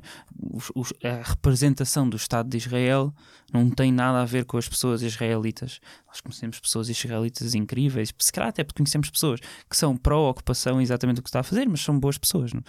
Mas bem, eu, eu acho que não, não é possível ser objetivo depois de lá estar e depois de se ver aquilo que está a acontecer, porque ah, não sei, eu, eu, eu costumo quando, quando eu falo, quando eu tento descrever o que estava, o, o, que se passa lá, bem, descrevo as partes que eu acho que são que são mais importantes falar. Uh, e a injustiça para, para mim parece-me ser aquela que é mais importante de descrever, não é? E há claramente um povo que está a ser injustiçado e um outro que também está a ser injustiçado em muitas outras coisas, sem nenhum problema, mas que sofre de um privilégio que é ter um Estado muito, com muito mais poder naquele momento. E, portanto, acho que é difícil ser objetivo. Mas, mas em relação à, à, pergunta da violência, podemos depois ir lá, porque eu acho que é interessante também falar Sim, sobre isso. Eu, acho que é, é, exatamente isso que estavas a dizer. É uma luta que é completamente desigual, não é? Se tu comparares uh, orçamentos, poderio militar, é, é, completamente desigual. E se tu, eh, em relação à violência, uh, se tu olhares os últimos 30 anos, morreram 1400 israelitas às, mãos, às mãos dos palestinianos e, e, e, palestinianos morreram mais de 10 mil, quer dizer, é, são números completamente desproporcionais, não é? E mesmo em termos de, de, de, de, ataques, um ataque israelita tem assassinado muito mais pessoas do que ao contrário. Aquilo que tu vês em Gaza é, é uma loucura, não é? é as pessoas estão concentradas ali numa, numa parte, num, num território muito pequeno e quando tu, quando o exército uh, israelita manda para lá uma bomba, a probabilidade daquilo cair pode até atingir um edifício do Hamas em que há pessoas do Hamas, mas, mas vai atingir muitas outras coisas, não, é? não, não querendo dizer que, que o Hamas. Quem é o Hamas? Uh, o Hamas é, ganhou as, as tais eleições de 2000, 2006 do, da Palestina e é atualmente uh, uh, o partido político que controla a faixa, a faixa, a faixa de Gaza. E, e, e segundo, segundo Israel, é, uma, é, um, é um partido terrorista, é uma organização terrorista. Que não tem nada a ver. Israel e não só, exatamente. Não tem nada a ver com a autoridade palestiniana. A autoridade palestiniana é o é, órgão administrativo. Sim. Okay, não é uh, há dois grandes partidos, uh, que é o Hamas e a Fatah. A Fatah está uh, a gerir a, a, a autoridade uh, palestiniana. Uhum. o Mahmoud Abbas, que é o presidente da, e, portanto, a pessoa que. o, o maior cargo político da autoridade palestiniana é do Fatah. Uhum. E depois tens o Hamas, que neste momento está a gerir Gaza. Aliás, há grandes confrontos também entre esses dois partidos é. por causa do controlo. Uh, aquilo que aconteceu nessas tais eleições de 2006 uhum. foi que o, o, o, Hamas ganhou, mas o Hamas nunca aceitou Israel como um Estado, ou pelo menos nessa altura, em 2006, era claramente contra Israel ser um Estado. E houve uma pressão brutal, tanto de Israel como nos Estados Unidos, para que uh, o Hamas não tomasse poder. Aliás, houve um corte total de, dos Estados Unidos, da Europa, da União Europeia também, de, de fundos para a uhum. autoridade uhum. palestiniana, até que eles caíssem. Aliás, a autoridade palestiniana hoje sabe-se, depois de uma série de leaks que aconteceram, de coisas de comunicações que existiram entre a autoridade palestiniana e o Estado de Israel na altura, houve um complô para que o Hamas não fosse a pessoa a controlar tanto a Gaza como, como a autoridade palestiniana e houve uma cisão entre esses dois partidos. Hoje em dia as coisas estão um bocadinho menos violentas em, uhum. em relação ao, conf ao, confronto diplomático, uh, mas continua a existir uma cisão muito grande. O Hamas, como a Maria estava a dizer, é considerado por, por Israel, mas também pelos Estados Unidos e, tal, e por, outras, por outras organizações como uma organização terrorista.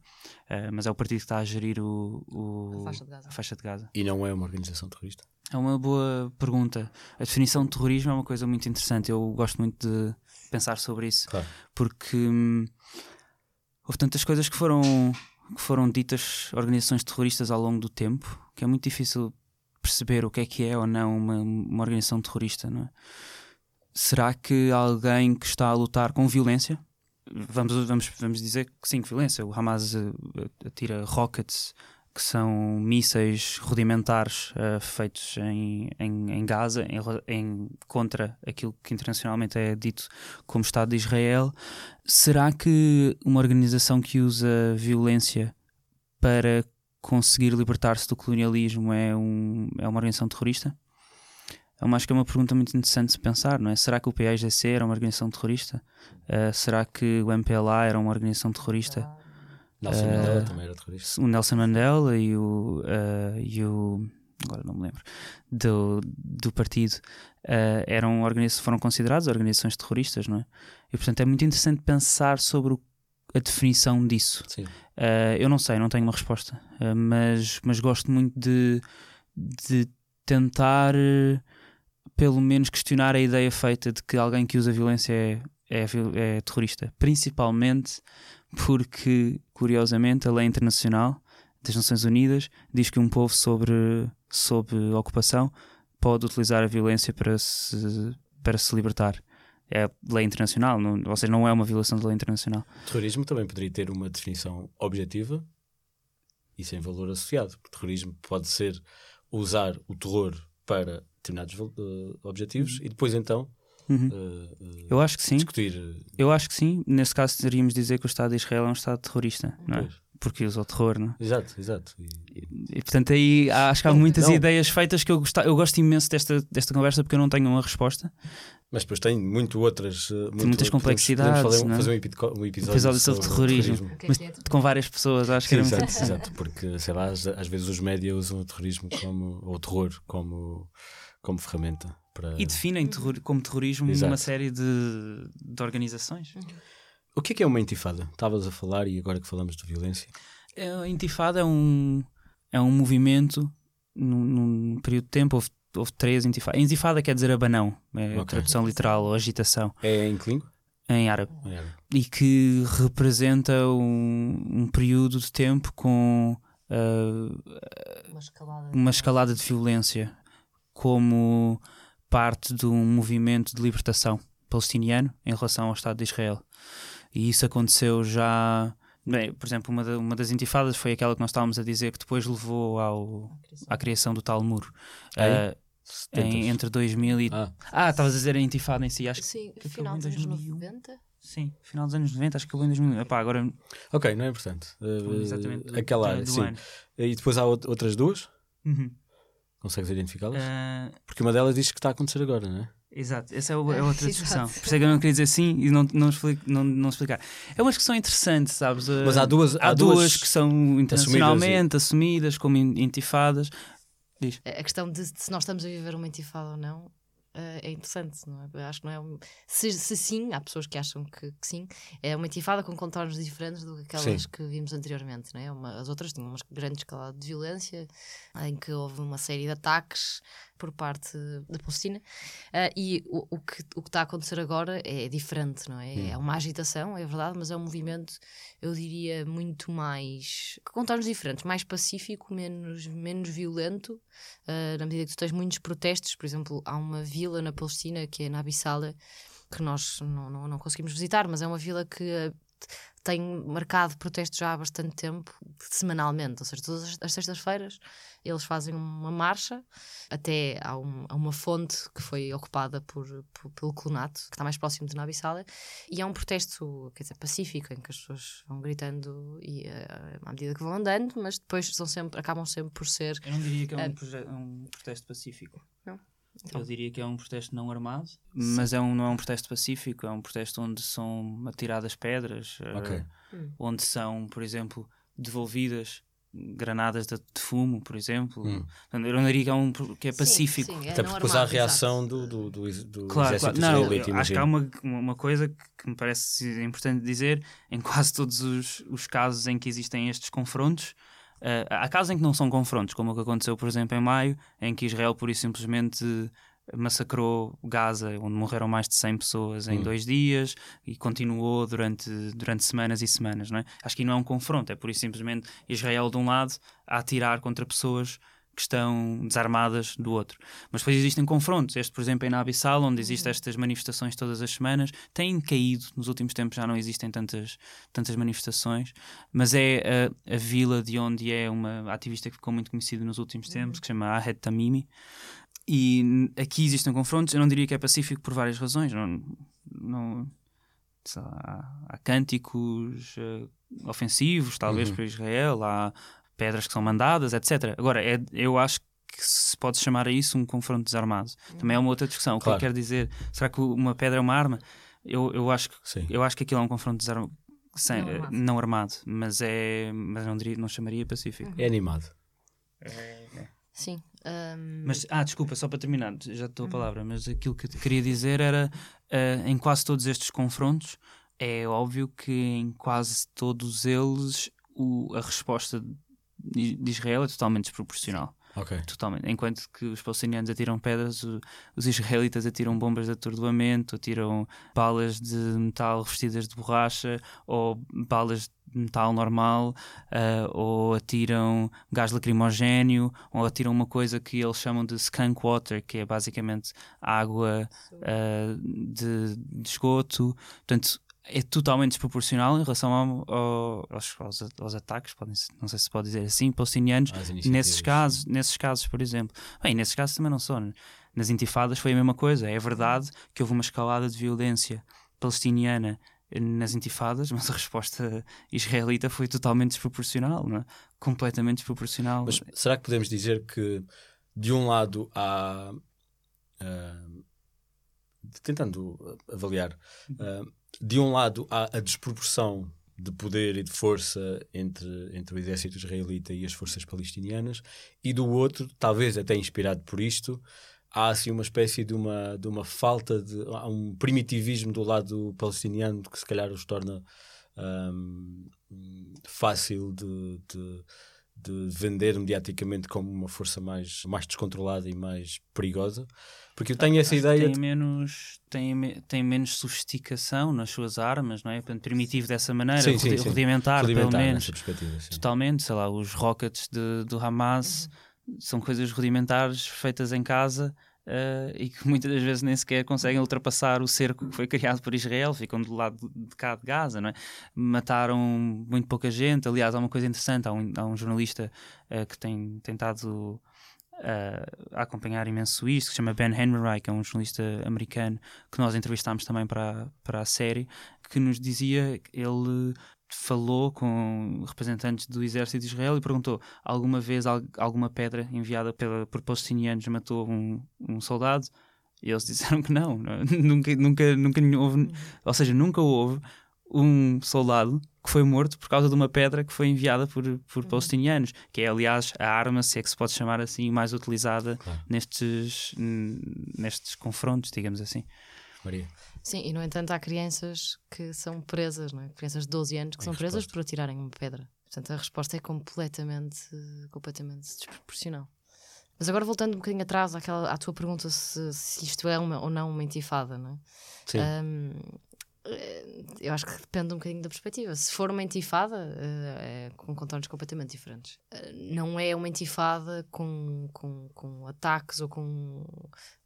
Porque acaba por por ser sempre muito menor do que aquilo que, do, do poderio militar de Israel, não é? E, e, a verdade é que, da forma como as coisas estão a avançar, o povo palestiniano está cada vez mais, mais cercado. A solução de dois estados, dois estados está cada vez mais longínqua, não é? Uh, a ocupação continua, os colonatos aumentam, não é? Uh, só nos últimos anos, quer dizer, tu, hoje tens 600 mil colonatos, uh, colonos a viverem, a viverem ali. Em 2001 tinhas 300 mil, quer dizer, dobrou o, o número de, de, de, colonos a viverem, a viverem do outro lado. E, e, portanto, é, é, uma situação cada vez mais difícil de, de, de resolver. E então eu, é, eu acho que, é um, que foi um movimento que, que tem acontecido nos últimos tempos a causa, da causa palestiniana que tem tido outros contornos. Tu tens o movimento uh, do BDS, não é? Que é o movimento de boicote de investimento em sanções a, a Israel. Uh, e, portanto, tu tens, tu tens uma série de métodos que hoje os ativistas palestinianos usam que não, não, não são não são os, aqueles anteriores que se viram na, na, nas intifadas. Sim. Uh, mas Até há muita gente uso... que, não há, que acha que isto não é uma intifada, não é? Até algum não, uso das redes sociais de maneira criativa. Que, ou... sim, sim, exatamente. Sim. Uh, sim, pode ser. Também a, a, marcha do grande retorno que tem Sim. acontecido em Gaza, que é milhares de pessoas se juntam em Gaza e vão em direção ao cerco que Israel criou para a separação entre. Gaza uhum. e Israel e, e, vão para lá basicamente para, para exigirem o fim do, do bloqueio e exigirem o retorno às suas casas que foram abandonadas em 48. E portanto, essas marchas, eh, o BDS, as contínuas manifestações, o arremessar de pedras, etc., para algumas pessoas é chamado de é uma terceira intifada.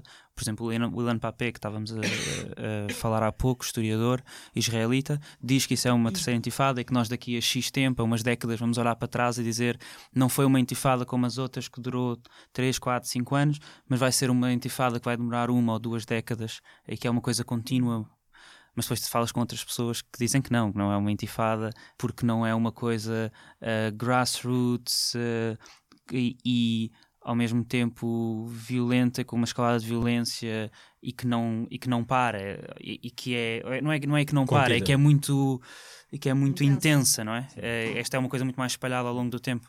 E já agora, uh, falámos de, de, duas, incluindo esta, mas não falámos da outra. Tem ideia de quando é que. Uhum. Essa foi em 90 e... 80, 98 a 93? A, a última foi. uh, De 2000 a 2005. 2005. Sim. E Sim, a foi primeira? a tal que deu E a origem primeira ao. foi no final dos anos 80 e início dos 90. Pois, e, foi, e, que- e depois houve o Acordo de Oslo. Portanto, o Ok. Acordo de Oslo depois foi em Portanto, 93. a intifada, final dos anos 80, no início de 90, deu a origem ao Acordo, Acordo de de Oslo. Depois, a, a- no final dos anos 90, houve outra intifada que deu origem ao Muro. Acho que, eh, dois- em, em 2000, eu já diria Ok. que aí começou nos anos 2000, 2000, até 2005 deu origem ao- e deu, ao- deu origem ao muro. ao muro. Antes de irmos para a solução, e já, já prometo aos ouvintes que nós aqui nesta sala vamos resolver o conflito e o problema israelo-palestiniano, hum, há uma linha direita e esquerda nesta discussão? Internacionalmente, sim. Política? Não sei. Não sei, acho que não. Não. Eu não sei se há, eu para mim acho que a questão não, não tem nada a ver com ser direita ou esquerda, é uma questão de direitos humanos. Mas. Mas, Mas o- as reações à, à, à realidade Sim, acho à situação são diferentes Assim, à direita e à esquerda, ou não? assim, políticos. Nos partidos políticos, por exemplo. Sim. Em Portugal, sim. sim. E no- sim. Era se essa a fora minha é questão. sempre- não sei se fora é sempre. Eh, e e em Israel também não, não é sempre. Não é? Há partidos de esquerda e de direita que Ok. são. Não sei, há, há partidos, se, for- se calhar podemos talvez fazer uma linha mais, mais facilmente definida entre conservadorismo e progressismo, talvez, Uhum. porque eh, se fosse a pensar que a base do, do Estado de Israel é uma ideia de que há milénios este Estado lhes pertencia, é uma ideia bastante, bem, se formos pensar conservadora Sim, eh, não sei não sei. nessa, nessa parte. É, obviamente agora estou a simplificar a coisa porque é uma coisa muito mais complexa hoje em dia, mas nessa ideia inicial até é uma coisa conservador, algo conservadora. Mas também se formos a pensar no início, na- nas pessoas que inicialmente foram para, para a Palestina histórica, os, os, os judeus que foram para a, para a Palestina histórica, começaram a criar comunas eh, socialistas, Kibbutz. os, os kibbutz. Portanto, não sei, não, acho que não é uma coisa de esquerda-direita. Ok. eh, Pronto. mas, não, mas, é, mas é não sei a resposta. Não claro, sei a mas é uma- resposta vou manter a pergunta porque pode ser que alguém nos consiga responder. E quais são as soluções que estão na mesa? De que se falou, de que certamente se fala há muito tempo. Hum, eu acho que a, a solução que está há mais tempo como sendo a consensual é, é um- aquilo que se chama a solução dos dois Estados. É que basicamente passa por aceitar uma coisa parecida com o que a ONU sugeriu em 47, que é pegar-se na Palestina histórica e dividir-se uma parte para o Estado de Israel, uma parte para um Estado que se chamaria Palestina. Isso foi mai, col- colocado ainda com maior eh, vigor na narrativa oficial mundial, mas principalmente na Palestina e em Israel eh, e nos Estados mais poderosos como os Estados Unidos a partir do Acordo de Oslo, porque a partir do Acordo de Oslo a autoridade palestiniana reconheceu o Estado de Israel pela primeira vez, O que não aconteceu ao contrário. o que não aconteceu ao contrário, Israel não, conheceu, não reconheceu o Estado da Palestina, reconheceu ser apenas o povo palestiniano. E a autoridade palestina também fez uma coisa, se calhar eu podia ter falado disto antes quando falámos da violência, mas também disse que iria, iria esforçar-se, ia ser uma responsabilidade sua acabar com a violência. Que é uma coisa interessante também, tendo em conta que a lei internacional diz que um povo que está ocupado pode usar a violência para se libertar. Mas bem, essas duas, eh, a solução dos dois Estados ficou com cada vez maior preponderância a partir do, do Acordo de Oslo, porque a verdade é que a partir do Acordo de Oslo achou-se mesmo que a coisa poderia, poderia resultar, não é? E poderíamos realmente caminhar para a paz. O primeiro-ministro israelita foi assassinado, Yitzhak Rabin, por um por um tipo, eh, por um estudante israelita sionista, judeu ortodoxo, sionista conservador Por e- causa do- de ter chegado àquele acordo? Sim, que não concordava com, o- com o acordo e foi assassinado. O, bem, Yasser Arafat também morreu, é bem. E portanto, eh, aquilo que aconteceu foi que as, as grandes personagens do, dessa solução dos dois Estados desapareceram, mas a ideia continua lá. Só que essa ideia tem um, tem um grande problema, ou dois grandes problemas. A primeira é que o acordo dos dois Estados, e depois podemos ir a uma, uma outra, há, há ali uma, uma ideia do, do acordo dos Estados que não é essa do acordo de Oslo, que fala num- numa possível federação, podemos também falar sobre ela, mas essa ideia inicial do acordo dos Estados, em que existia um Estado e outro, te- acho que teve dois momentos em que morreu. Um deles foi o momento em que, tem, em que se começa a descobrir que Bem, é acho que é uma coisa óbvia quando se olha para aquilo com mais detalhe, mas começas a perceber que para tu teres dois Estados, tu vais ter que dizer às pessoas que hoje que são refugiadas da parte que iria ser Israel que não têm direito ao retorno. Uhum. O que por si só seria uma falha do direito internacional. Todas as pessoas refugiadas têm direito ao retorno. É um, é um, é um dos artigos uh, de, de, de, da parte do direito internacional que fala sobre refugiados. E portanto irias ter que dizer às pessoas palestinianas que eram de, sei lá, de cidades como Tel Aviv, como, Claro.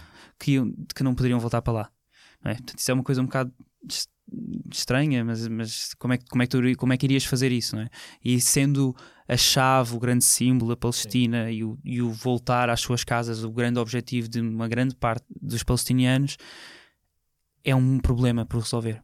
Mas também há um outro problema por resolver, não é? Que os colonatos que foram que cresceram e têm cada vez mais crescido, hoje em dia 600 mil pessoas que vivem como colonos na Cisjordânia, também não iam poder voltar Pois. eh, aos seus sítios, iriam basicamente ser retiradas, iam expulsar 600 mil pessoas. E portanto, tu irias estar a criar com esta solução, se fosse uma solução taxativa eh, com uma fronteira e que acabou, um, um lado, um outro, irias estar a basicamente expulsar 600 mil pessoas. Portanto, em 48 expulsaram-se 800 mil e agora em 2018, vamos imaginar, eh, iam-se expulsar 600 mil. O que iria ser mais uma vez um grande problema, não é? Porque essas 600 mil pessoas que vivem na Cisjordânia, não sei, é uma questão. Será que têm direito a viver lá ou não? E será que, que o Estado tem o direito de expulsá-las dali? Portanto, eh, tens esse problema. Há um, e depois há um outro momento que me parece que também foi um segundo ponto final. Eu, eu, eu acho, mas isto já é uma coisa pessoal, eu acho que a solução dos dois Estados não vai existir. Uhum. Acho que morreu. E acho que morreu principalmente com a criação do muro. Porque a criação do muro em dois, en- entre, no, no início dos anos 2000, por Netanyahu, basicamente, não só, como já, já falámos, comeu uma grande parte do, da, da Cisjordânia. E, portanto, hoje em dia, aquilo que seria provavelmente proposto como a, a divisão já não é possível, porque existe ali um muro, ou então manda-se o muro totalmente abaixo, o que me parece uma coisa bastante difícil de fazer, ou então, epá, ou então irias, irias diminuir o, o- ainda mais o território que, que Palestina ficaria eh, nesse estado. Sim. Há uma coisa que, que nós, nós entrevistámos um tipo que se chama Daniel Seidman, eh, um, ele tem uma coisa que se chama Terrestrial Jerusalem, uma organização não governamental que mapeia Jerusalém e os, colon os colonatos diferentes, etc. E que diz que a maneira como se vai resolver, ele acredita que é uma solução de dois Estados, ele fez parte das negociações do. é israelita, fez parte das negociações do, do Acordo de Oslo.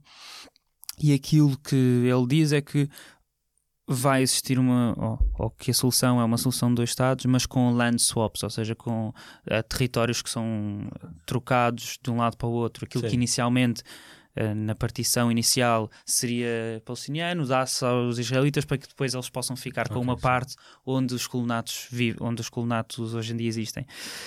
Mas, mais uma vez, as 600 mil pessoas que estão hoje em dia no lado da Cisjordânia têm que ou ficar ou ir para algum lado. E, portanto, isso parece-me um, um grande problema. O que está em cima da mesa, não, de- não, pelo menos daquilo que, que- que eu tenho analisado nos últimos tempos, não é de uma solução de, de dois Estados. Ah, eu acho que há uma estratégia que tem sido muitíssimo eficiente e eficaz por parte do Estado israelita para ocupar todo o território. Ah, a estratégia dos colonados é uma estratégia, não é? Ah, tanto que os colonados têm apoio do Estado israelita, as pessoas ah, muitas das vezes têm, são financiadas pelo Estado para, para conseguirem construir as suas vilas, construir as suas casas e, e manter-se naquele território, não é? Porque caso contrário nunca conseguiriam. É não um colonizador, como nós Exatamente. fizemos eh, nos Exatamente, exatamente, exatamente a mesma coisa. E portanto é uma estratégia que, que tem sido implementada nos últimos anos e que, que, que- que tem sido eficaz, não é? Porque está a cercar cada vez mais os palestinianos por todos os lados, não é? Quer pelo Estado de Israel, quer pelo exército, quer pela própria autoridade palestiniana, que não tem, não tem eh, representado grande oposição à ocupação. E portanto, eh, o que está está em cima da mesa é, é um avanço constante por parte, por parte de Israel, que é ocupar o território todo, aquilo tudo ser Israel e aquilo tudo ser, eh, ser um, um Estado, mas um Estado judaico. E, e, e, isso para mim é um, é, acaba por ser um, um, problema, não é? Não respeita as partes, eh, ou pelo menos a população, a população local que lá estava antes de 48. E os palestinianos aceitam outra coisa que não seja voltar a ter o país de volta?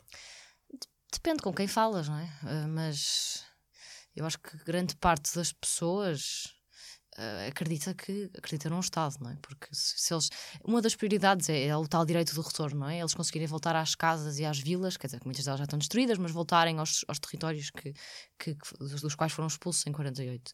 E, e a solução dos Estados não os, não os permite fazer isso, não é? Uhum. Uh, portanto, isso só seria possível se houvesse um Estado. Mas um Estado. Mas, um Estado, por exemplo, Estado pode ser um Estado democrático, democrático exatamente. Diverso. Que, que, exatamente. Com liberdade sim. religiosa, identitária, de expressão. Sim, sim. É? Eu acho que esse, a mim parece-me que esse Estado, como a Maria diz, hoje é um Estado, mas é um Estado racista, uhum. é um Estado de apartheid. É um Estado que... E aquilo que muita gente com quem nós falamos acredita é que é possível viver num Estado em que judeus e okay. israelitas e muçulmanos e palestinianos e árabes e católicos possam viver um com o outro uhum. sem problemas, não é? Uh, agora, o grande, o grande obstáculo primeiro, não, não existe vontade política para, pelo menos do lado, do lado israelita, de todo. Porque têm o poder uh, e não precisam do, é um governo, da autoridade palestiniana. Do, lado, do lado palestiniano também não, mas, mas é um partido, o partido Netanyahu, um partido de direita, conservador, e que tem posto em prática uma, uma ocupação cada vez maior, não é? Aquela alteração uh, da lei do Estado-nação, que é um equivalente Sim. à Constituição israelita, prova, prova exatamente isso. Apesar, uh, não, não foi só uma questão de dizer que de, de não de, de, de só permitir a autodeterminação ao povo judaico, mas também uh, fazer com que a língua árabe deixe de ser a língua oficial, não é? Hum. Uma das línguas oficiais passa a ser apenas o hebraico. E, portanto, não existe essa, essa não existe vontade política para que, para que exista outra solução que não uh, uh, a maior ocupação do território por parte, por parte de Israel. E depois também, eu acho que há, há, um, há um outro problema, não é? Que é um problema que tem mais a ver com a própria confiança das pessoas. Se tu não tens uma. Se não há interação dos dois lados, e se não há comunicação, e se não há, não há debate, não. Quer dizer, que, que, que, confiança é que tu vais criar na sociedade israelita de que tu viveres num estado lado a lado, quer dizer, vizinhos, não é? Que, que tu consigas viver harmoniosamente com, com, com vizinhos palestinianos, de forma que isso será possível? Quer dizer, se tu tens uma imagem tão, tão, tão negra do que é que é uh, Palestina e vice-versa, não é? Porque do outro lado, os palestinianos também acham que, que os israelitas são todos, quer dizer, quer dizer não, claro. dizer, não quero estar a generalizar, como é óbvio, não é? Mas, mas é muito difícil haver uh, aqui uma vontade de, que possas ter um Estado em que as pessoas. um Estado democrático, não é? Sim. Um, há muita desconfiança, há muito medo, há muita insegurança. Sim. Exatamente. Eu acho que é, acaba por ser um bocadinho uh, idealismo. Uh, achar que esta solução vai acabar por acontecer. Não, eu não acho que, que possa acontecer nos próximos anos de Mas todo. Então não há solução. Por enquanto, não. Como para muitos outros problemas, eu não acho, não acho que seja uma solução simples. A solução de dois Estados, mesmo, mesmo que, que dizer, há várias formas de dois Estados, não é? Que, que nós, na maioria das vezes, falamos, não é? Ah, dois Estados, então as fronteiras de, de 48, etc. Mas, mas uma das hipóteses, que uma das pessoas até com quem nós conversamos nos, nos, nos falou, em israelita, era a possível de, criação de um Estado com duas federações, não é? Em que tu, em que tu permitas uma a liberdade, uma Estados. federação dos Estados, exatamente. Em que tu permitas, em que tu tenhas uh, liberdade de movimento, ou seja, as pessoas se, uh, podem ir de um lado ao outro sem qualquer problema, podem visitar Jerusalém, podem. Uh, quer dizer, isto para os palestinianos, não é? Porque existe maior liberdade de movimentos por parte do, do, dos israelitas. Mas uh, até que ponto é que, que as pessoas. Que, ah, vão fazer com que isso aconteça, não é? Os líderes políticos vão fazer claro, com que isso aconteça. Claro, e, e, neste claro. momento não vão de todo. E eu acho que caminhamos exatamente na direção oposta, na direção de, de, um, de um Estado que para mim acho que é uma ideia completamente absurda, mas um Estado que, em que Israel controle, controle todo, todo o território. Um... Caros amigos, Maria, Ricardo, muito obrigado. Onde é que podemos encontrar-vos uh, ao vivo e na internet? Na internet, hum. se calhar. É Pessoalmente, a mim no Twitter, RJR Ribeiro, e depois fumaca.pt e fumaca.pt no Twitter, e no Facebook Fumaxa. Fumaça? Uh, sim. Fumaça. Uh, e no Instagram fumaca.pt. Muito bem. Maria? Uh, a mim também podem encontrar no Twitter. Eu estou sempre a mudar de, de, o meu handle do Twitter, mas eu acho que agora mudei esta semana ou recentemente. E é Maria RD Almeida. E, e o resto é o que o Ricardo estava a dizer, que fumaca.pt. E a vossa série no, uh, sobre a Palestina, lembram-se do número dos episódios? Que números são? Seis episódios. São seis episódios. Sim, eram para Mas- ser cinco, foram seis. Sim, é verdade. Uh, mas que números de episódios são, sabem? Nós não damos números, Não. mas saiu Em- entre 15 de maio De de 2018. 2018 até hum, de 15 de maio de 2018 até agosto, acho eu, se não me engano, ou julho, algo assim do género. Mas pronto, o primeiro episódio foi a 15 de maio, portanto, se voltarem para trás, encontram-nos lá. E mais uma vez, chama-se. Palestina, histórias de um país ocupado. Muito obrigado. Maria e Ricardo. Obrigada a nós. Obrigado. Muito obrigado.